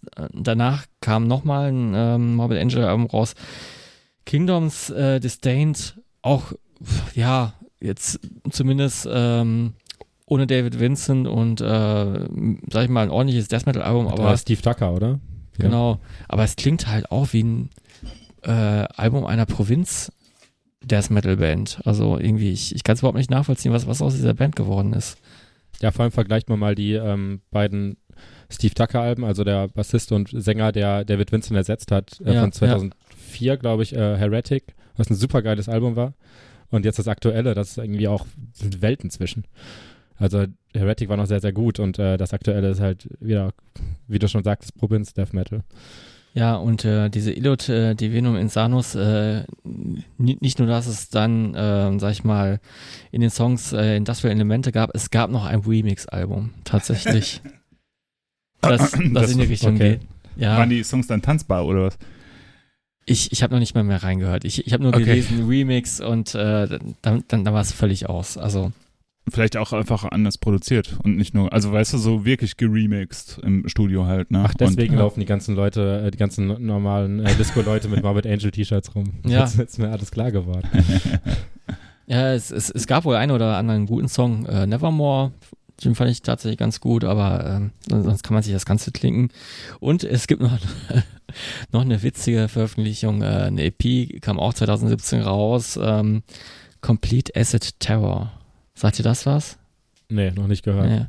Ähm, es hört sich an, so wie, ja, so, so eine Home-Recording-Aufnahme und mit äh, durchgängigem äh, äh, Computerschlagzeug, aber auch kein gutes. Irgendwie so aus dem, weiß nicht, Drumcomputer von 1995, also. Habe ich echt noch nie gehört oder auch den Namen noch nie gehört. Ja, äh, hat wohl seine Berechtigung. Also eine Band, die ich, äh, wie ich finde, seitdem komplett abgestürzt ist und äh, wo ich auch mir denke, so, warum kann man sich gut sein lassen? Es gibt mittlerweile genug äh, Morbid Angel Copycats, die weitaus besser sind. Äh, selbst im Robot gibt es eine äh, Band, äh, die ähm, Morbid Angel Anleihen hat oder Morbid Angel weitestgehend weitestgehend äh, kopiert. Ja, wir, wir, wir kennen beide äh, die, sag ich mal, russischen Morbid Angel. Ach Deus so, Inversus. Ja. Boah, richtig. Äh, ja, richtig. ich finde halt bei ähm, Morbid Angel Copycats, obwohl das keine Copycat ist, aber schon sehr viele Einflüsse hat, äh, Blood Incantation nennen. Ja, die, die es aber sehr, sehr, sehr, sehr, sehr gut machen. Ja. Ja. Ja. Schade drum, ne? Also mir wären jetzt auch äh, andere Bands eingefallen. Ich ja. finde zum Beispiel von Sodom die In War and Pieces auch grausam, aber okay. Ja, ja, äh, das, das kann man sich zumindest ja noch anhören, aber ähm, ja. Genau, das ist irgendwie noch akzeptabel, so, weißt du? Also das ist so, ja, das, das ist so wie, wenn man von Maiden sagt, ja, die X-Factor ist nicht gut, aber ich kann sie mir trotzdem irgendwie anhören. So, ne? genau. Ne? Ja. Und äh, was mir aber, ähm, wo, wo, du gerade nochmal von Industrial gesprochen hast, ähm, dann komme ich nochmal kurz zurück zu Mid-90s. Weißt du, wer den Soundtrack gemacht hat? Dein Lieblingsmusiker? Äh. Der Trent Reznor. Ah, ja. sehr, sehr schön, sehr schön. Ja, aber für was hat er keinen Soundtrack gemacht? Ja, ne? eben, ne? Das wollte ich, habe ich mich dann auch gefragt. Hätte so. mir eigentlich sofort einfallen müssen. Ja, ja, ja. Wäre eigentlich dein, dein Stichwort gewesen. Ja, schön. Das waren unsere Flops der letzten Jahre, der letzten zehn Jahre. Ähm, mir sind aber noch voll viele andere Alben eingefallen. Ne? Also ich habe so, ja mir auch. Äh, irgendwie, ich habe zum Beispiel so, ne, äh, da begebe ich mich vielleicht auch noch auf dünnes Eis. Ich weiß nicht, wie fandet ihr alle Releases nach dem Debüt von Portrait? ähm, ja, fand ich noch okay, aber sind nie mehr da gelandet, wo sie beim Debüt waren. Ja. Ich kann auch über, ne, ich habe dann so drüber nachgedacht, warum eigentlich, warum also warum finde ich die nicht so, mehr so geil? Und ich glaube, das liegt da schlicht und ergreifend dadurch, dass die nicht mehr so rumpelig ist. Ich finde so, das Debüt ist so geil rumpelig und irgendwie stümperhaft zum Teil. Ja. Und äh, hat irgendwie sehr, sehr viel Seele. Und die anderen Alben danach, die wirken halt echt so glatt gebügelt irgendwie. Ja, das stimmt. Das gibt mir irgendwie nichts. Ne? Und äh, die, die sind mir beispielsweise noch eingefallen und das Debüt von Antichrist, aber auch nur, weil, weil die Produktion so unglaublich beschissen ist. Die finde ich super geil, die Platte. Echt? Ja. Ja, das zum Beispiel, ne, finde ich nicht so. Also ich finde, das Debüt finde ich nicht so gut wie die Sachen, die die vorausgebracht haben. Ich hatte da noch äh, In Solitude äh, Sister auf dem Schirm. Oh ja, ja streiten sich die Geister drüber. Ähm, also ich, diese generelle ähm, Entwicklung von, von Bands, sei es, ähm, also dann ein Album wie Sister aufzunehmen, ein bisschen ja. äh, rockiger zu werden, ähm, in Solitude oder, oder Ketzer oder so. Das waren zwei Fälle, die ich nicht so mochte, ohne dass ich jetzt sagen würde, ähm, dass sie hätten den gleichen Sound weiterfahren müssen. Das war ja. einfach nicht so meins. Auf ja. der anderen Seite finde ich, dass äh, Tribulation immer besser werden. Und äh, ich das aktuelle Tribulation-Album am meisten mag in deren Diskografie. Deswegen bin ich, äh, würde ich nicht sagen, dass ich kein, also generell kein Fan von dieser Entwicklung bin. Aber bei den beiden Bands hat es mir irgendwie nicht so gepasst. Ähm, persönlich, ohne dass ich jetzt äh, mich auf so ein Internet-Hooligan-Niveau runterfahren möchte, dass ich sagen muss, ja, die müssen jetzt noch weitermachen und äh, dürfen sich nicht verändern. Das ist ja auch Quatsch. Ja, das stimmt ja auch. Ja. Ja, da kommst du ja auch einfach, ja. an Veränderungen kommst du ja nicht vorbei. Ne? Genau, und äh, manchmal, manchmal ist, in vielen Fällen ist es ja auch einfach positiv, ne? Senseless Beings. genau, ja, ja, das stimmt. ähm, hat der, hat der ja, ist einfach so, ja, ist einfach nur so persönliche Eindrücke, die man dann hat. Aber das ist, das ist ja immer so eine persönliche Sache. Deswegen, ne, also keiner, keiner, keins von den Releases, die wir jetzt genannt haben, wird, äh, äh wird einen Menschen gar nicht gefallen. Ne? Es gibt bestimmt ja. noch, ne, Entlantic Codex hat tausend Leute, die äh, das Golden Bow Album total abfeiern oder äh, Fire Power wurde ja auch durch die Medien und sowas, ist das nicht umsonst halt ja. so gefeiert worden. Ich glaube, wäre das nicht so gefeiert worden durch die Medien oder durch meinen Freundeskreis auch, äh, hätte ich das vielleicht ein bisschen besser gefunden, aber dadurch, dass ich irgendwie mir sofort gedacht habe, warum wird das so gefeiert und warum ja. äh, kann ich da überhaupt nichts mit anfangen. Äh, das hat dann auf jeden Fall so einen Effekt gehabt, dass ich irgendwie ein bisschen enttäuscht war. Ja. ja. Ja, das ist, glaube ich, äh, das ist, äh, das ist aber generell so eine Einstellung. Ich glaube, das, man hat so ein bisschen so diese Kauzigkeit, ne? Also ich glaube, ich, ich merke das so bei mir, dass sobald irgendwas gefeiert wird, sehe ich das immer deutlich kritischer, ne? Wie beispielsweise Idle Hands, so eine Band, über die wir uns hier auch ein paar Mal über unterhalten haben, die ich nicht nachvollziehen kann. Ne? Ja, ich fand es äh, beim ersten Durchlauf gut und beim, jetzt nervt es mich einfach nur noch. Ja. ja. Ja. Was mir auch noch eingefallen ist, ist äh, das zweite Midnight-Album. Ja, da habe ich irgendwie, dachte ich, äh, ich habe schon alles gehört nach dem, ja. nach dem ersten. So. ja, ja, richtig, richtig. Und das erste Obwohl war die schon live so, immer noch super geil sind. Ja, um, auf jeden Fall. Auf aber jeden ja, ich weiß nicht, ob ich mir das, das nächste Midnight-Album auch noch kaufen werde. So. ich glaube, ich weiß, was man da hören wird. Ja. So.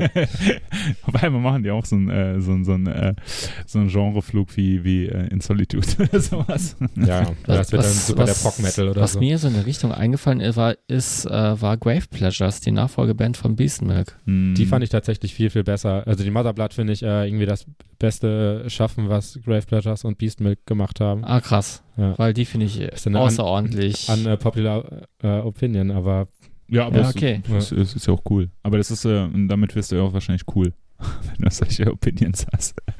ja, eben, das ist äh, mein Ziel, das Gastdaseins hier, dass ich hier cool wirken möchte. Genau, also alle Bands, die noch einen Gitarristen suchen, Max steht frei. Du, äh, du arbeitest aber, ne? Äh, ja, nebenbei. Was machst du denn? Ist ja, ja auch vielleicht mal ganz interessant. Ne? Ich arbeite beim Fernsehen als ähm, ja, studentische Hilfskraft noch. Cool. Machst so Social Media Kram. Und du möchtest ja in Zukunft auch weiterhin. Halt andere Sachen noch, aber ja, das auch. Was machst du? Was heißt andere Sachen? Also nee, nicht nur Social Media Kram, sondern halt beim Fernsehen. Ähm, ich dachte jetzt irgendwie, da kommt jetzt Kaffee kochen und Klo putzen oder was. nee, nee, das nicht. ich lasse einfach mal so stehen, ich arbeite beim Fernsehen als studentische Hilfskraft. Du möchtest also äh, im Bereich äh, Medien auch arbeiten, ne? Also ähm, ich weiß so aus deiner aus deiner Vorgeschichte, ne? Wir kennen uns ja auch schon relativ lange, ja. ähm, dass du ja auch so Journalismuskram ähm, genau. irgendwie schon mal aktiv gemacht hast und sowas, ja. ne? Also, also, vor allem im Sportbereich, ne? Ja, ich studiere halt Journalismus und ähm, PR und cool. habe dann schon verschiedenen Ressorts gearbeitet und ähm, ja Musikjournalismus und Sportjournalismus und äh, ja, wo die Reise jetzt hinführt, da ist man ja recht äh, breit aufgestellt, wenn man, also wenn man das Studium durch hat. Also da öffnen sich eigentlich viele Türen und ähm, kann man irgendwie noch gar nicht sagen, wo es da irgendwie hingeht. Ich glaube, das ist sehr marktabhängig und sehr ähm, abhängig von Connections. Ja, ja, ja. Das ist ja generell so eine, äh, so eine Sache, wo du halt sehr, sehr viele Connections haben musst, um überhaupt eine Chance zu kriegen. Ne? Richtig, ne? ja, das stimmt. Ja. Oder du wechselst zur dunklen Seite der Macht und arbeitest für eine Company. Ja, ja, wie gesagt, mein äh, Studiengang ist halt zweiteilig. Ähm, das könnte halt auch passieren. Deswegen sage ich ja, dass es halt mega breit aufgestellt ist und äh, ja, mal schauen, was ich mache. Cool. Und in deinem ersten Leben war es ja was anderes, ne? Ja, ich habe eine kaufmännische Ausbildung gemacht, was, was aber dann im Endeffekt so ultra langweilig war. und ähm, ja, da musste ich halt das Klischee bestätigen, äh, eines, äh, dass ich ein kreativer Medienmensch sein möchte. Irgendwas mit Medien studieren. da fühle ich mich aber auch sehr wohl bei. Ja, Habe ich auch schon hinter mir. Ja, wann, siehst du, sind wir schon mal zwei. Wann ziehst du denn nach Berlin? ah, nee, äh, das, äh, ist immer die Sache, nach drei Tagen in Berlin hat man gar keinen Bock mehr auf diese Stadt. Woran liegt's denn? Muss ich das jetzt noch ausführen? Nee, musst du nicht. Ja, danke. Ich glaube, da kann sich jeder, ja, es ist irgendwie ein unausgesprochenes Geheimnis, ne? Ja, ja, ja, ja. ja. Ähm, Wir würden jetzt, glaube ich, auch so langsam Richtung Ende kommen. Ähm, aber ich möchte äh, trotzdem darum bitten, dass du vielleicht noch eine Touranekdote erzählen würdest, die du hier ausführen könntest. Weil so eine Tour, ne, jetzt erzähl doch mal über die ganzen äh, verrückten Geschichten, die man so erlebt, außer dass man fast von äh, Soldaten erschossen wird. Hast du sehr überdramatisiert erzählt jetzt. Ja. Ähm, naja, das kommt halt vor, dass man ähm, über eine Grenze muss äh, in ein Land, das äh, nicht zur EU gehört. Das heißt, dass man nachts um 4 Uhr aus dem Bus muss. Ähm, also man, man sitzt noch im Bus und muss seinen Reisepass bereithalten. Dann kommt ein Grenzbeamter in den Bus rein, sammelt alle Reisepässe ein. Anschließend ähm, geht man raus und muss halt ähm, ja irgendwie seinen Ausweis zeigen und ähm, halt ja sich irgendwie zeigen, damit man auf jeden Fall registriert wird. Ja, und jetzt äh, kommt es halt vor, dass man sich bis 4 Uhr nachts äh, also nicht ein paar Bierchen trinkt oder vielleicht noch mal ein Wodka mit den polnischen Technikern. ähm, ich es nicht. Ich, sag, ich, will aber auch, ich will aber auch keine Namen nennen. Und äh, ja, der Kollege ist halt dann eine halbe Stunde vor Grenzübergang äh, schlafen gegangen. War super besoffen. Und ähm, ja, dann haben wir, war halt klar, dass wir bald an der Grenze sind und mussten ihn halt äh, wecken. Haben es dann irgendwie zu dritt nicht geschafft, ihn zu wecken, weil er total im Koma lag. Und naja, dann ähm, kam die Grenzbeamtin rein, wir haben seinen Ausweis bereitgehalten und ähm, haben halt immer noch versucht, ihn zu wecken und es hat einfach nicht geklappt. Und dann dachten wir, okay, scheiß drauf, geben wir einen Ausweis ab und äh, versuchen da irgendwie mit 17 Leuten, aber 18 Ausweisen durchzukommen. Und das hat nicht so ganz funktioniert. Und dann sind halt irgendwie äh, zwei Grenzbeamte noch in den Bus gegangen und haben ihn da mehr oder weniger rausgezerrt. Und äh, die haben halt super, super Stress gemacht, dass wir jetzt nicht äh, diese Grenze nach Serbien übertreten dürfen. Haben die auch Waffen? Also, hatten die auch Waffen? Äh, nee. Okay. Nee, das war ein bisschen entspannter als meine Bukarest-Geschichte. Ähm, naja, und dann äh, kam der Kollege raus, super am Torkeln. Also ich weiß nicht, wie viel er gesoffen hat, das war unfassbar viel. und äh, ist dann halt im Slalom über, über diese Grenze gegangen und wir dachten uns, ach du Scheiße, wir standen schon mit allen Leuten da irgendwie zehn Meter weiter und haben auf den Bus gewartet, dass der durchkommt. Wir waren ja schon froh, dass wir nicht den ganzen Bus ausräumen mussten. Das kann ja auch ganz locker passieren. Und wir dachten halt, nach dieser Geschichte müssen wir das auf jeden Fall tun. Und das hätte uns bestimmt irgendwie ähm, zwei, drei Stunden nach hinten geworfen, wieder alles ausräumen und einräumen und so. Ich hörte, früher hatte man immer ein paar Pornoheftchen dabei, um die Grenzbeamten zu bestechen, aber in heutigen Zeiten geht das ja halt nicht Was mehr. ist das? dieses, dieses Porno. Der eiserne Vorhang ist ja nicht mehr da, ne? Also die haben das auch selber jetzt. Ähm, naja, und dann sind wir da echt mit, mit Ach und Krach drüber gekommen. Und äh, als der Kollege über die Grenze war, also eigentlich ist immer die Devise so schnell wie möglich weg, keiner macht sich eine Kippe an oder irgendwie was zu essen oder macht sich irgendwie ein Bier auf draußen, da muss man einfach ganz zivilisiert sein und dann direkt weiter. Da kommt der Kollege über die Grenze getorkelt, macht sich erstmal eine Kippe an. So. und wir halt ihm aus dem, aus dem Mund gerissen und gesagt, ey, bist du wahnsinnig? So, jetzt hast du ja schon einen geleistet, jetzt leistet ihr nicht noch einen zweiten. Naja, und dann äh, ging es zum Glück weiter. Ansonsten hätten wir irgendwie wieder nach äh, Mazedonien gemusst. Und äh, Richtig ätzend. ja, und äh, das sind so zwei Länder, wo ich halt nicht nachts an der Grenze stehen möchte. ähm, ja, das war, glaube ich, noch die abschließende Anekdote jetzt. Okay, also wir, wir, wir schließen daraus, Marduk sind doch nicht so professionell, wenn es um Brenn Grenz- oder Gänge geht. äh, das, nee, das, das nee, Nein, du musst keine Namen. Ne? Es, hast es könnte ja auch einfach nur ähm, Techniker sein oder, oder Menschen, die einfach so mitgereist sind. Na, es war auf jeden Fall eine sehr, ähm, ja, das war irgendwie der zweite Schockmoment auf dieser Tour für, für uns. Ähm, ja, aber im Endeffekt ist alles gut gegangen und ähm, wir hatten mega viel Spaß auf dieser Tour. Das ist schön. Ja. Ich hoffe, du hattest auch Spaß hier im Podcast. Ja, auf jeden Fall. Hat mich sehr gefreut, Ja, dass ich eingeladen äh, worden bin und ich hatte sehr viel Spaß hier. Das ist schön. Du warst auf jeden, auf jeden Fall ein guter Gast, ähm, Dankeschön. ein guter Ersatz. Ein guter Aber- Max. Aber ich, ich muss sagen, Max, wenn du das hörst, du bist doch irgendwie unersetzbar. Wir wollen dich wieder haben. Ich hätte ihn auch sehr gerne hier noch in der Runde gehabt. ja, Ja, auf jeden Fall. Aber dann wäre die Folge wahrscheinlich auch sechs, acht, neun, zwölf Stunden lang gewesen. Ja, ich war eh schon überrascht, dass ich so viel erzählen, äh, erzählt habe. vielleicht finden wir uns ja mal in einer Vierer-Konstellation wieder. Ja, das könnte Ja. sein. gut. Gerne wieder. Take us out, Freddy. Okay. Ich verabschiede mich, Leute. Ähm, liken, sharen, teilen. Äh, ist wie immer angebracht. Ähm, wir freuen uns auch über diese iTunes-Bewertung, über irgendwelche Kommentare, sei es unter das YouTube-Video oder unter den Original-Post und nicht unter den geteilten Posts. Nein, äh, auch da bitte und ähm, folgt doch vielleicht auch dem Max auf Instagram. Hat einen äh, sehr Follower zahlreichen Kanal. Ach, jetzt komm. N-Power. ähm, nein, äh, und auf jeden Fall diese Songs, die wir auch genannt haben, habe ich überhaupt einen genannt? Äh, ich auch nicht, peinlicherweise. Scheiße, ja. Wir, wir, wir, wir reichen das euch. nach. ich war als Gast der Einzige, der daran gedacht hat. Ja, Ja. du warst ja professionell vorbereitet. Aber der Max hat mir vorher noch gesagt, eine Stunde vor Aufzeichnung, dass, äh, dass ich mir noch einen Song aussuchen soll. Total, total der Kontrollfreak. Ne? Ja, aber wenn er, wenn er einmal nicht da ist, dann. Der, der hat dann, mich gerade angerufen. Äh, Wenn er einmal nicht da ist, dann denken wir schon nicht dran. Ja, kannst du mal sehen. Nein, äh, bitte hört euch mal auf ähm, Spotify die Tod gehört mit TOT an. Ähm, da veröffentlichen wir äh, alle Songs, die wir genannt haben.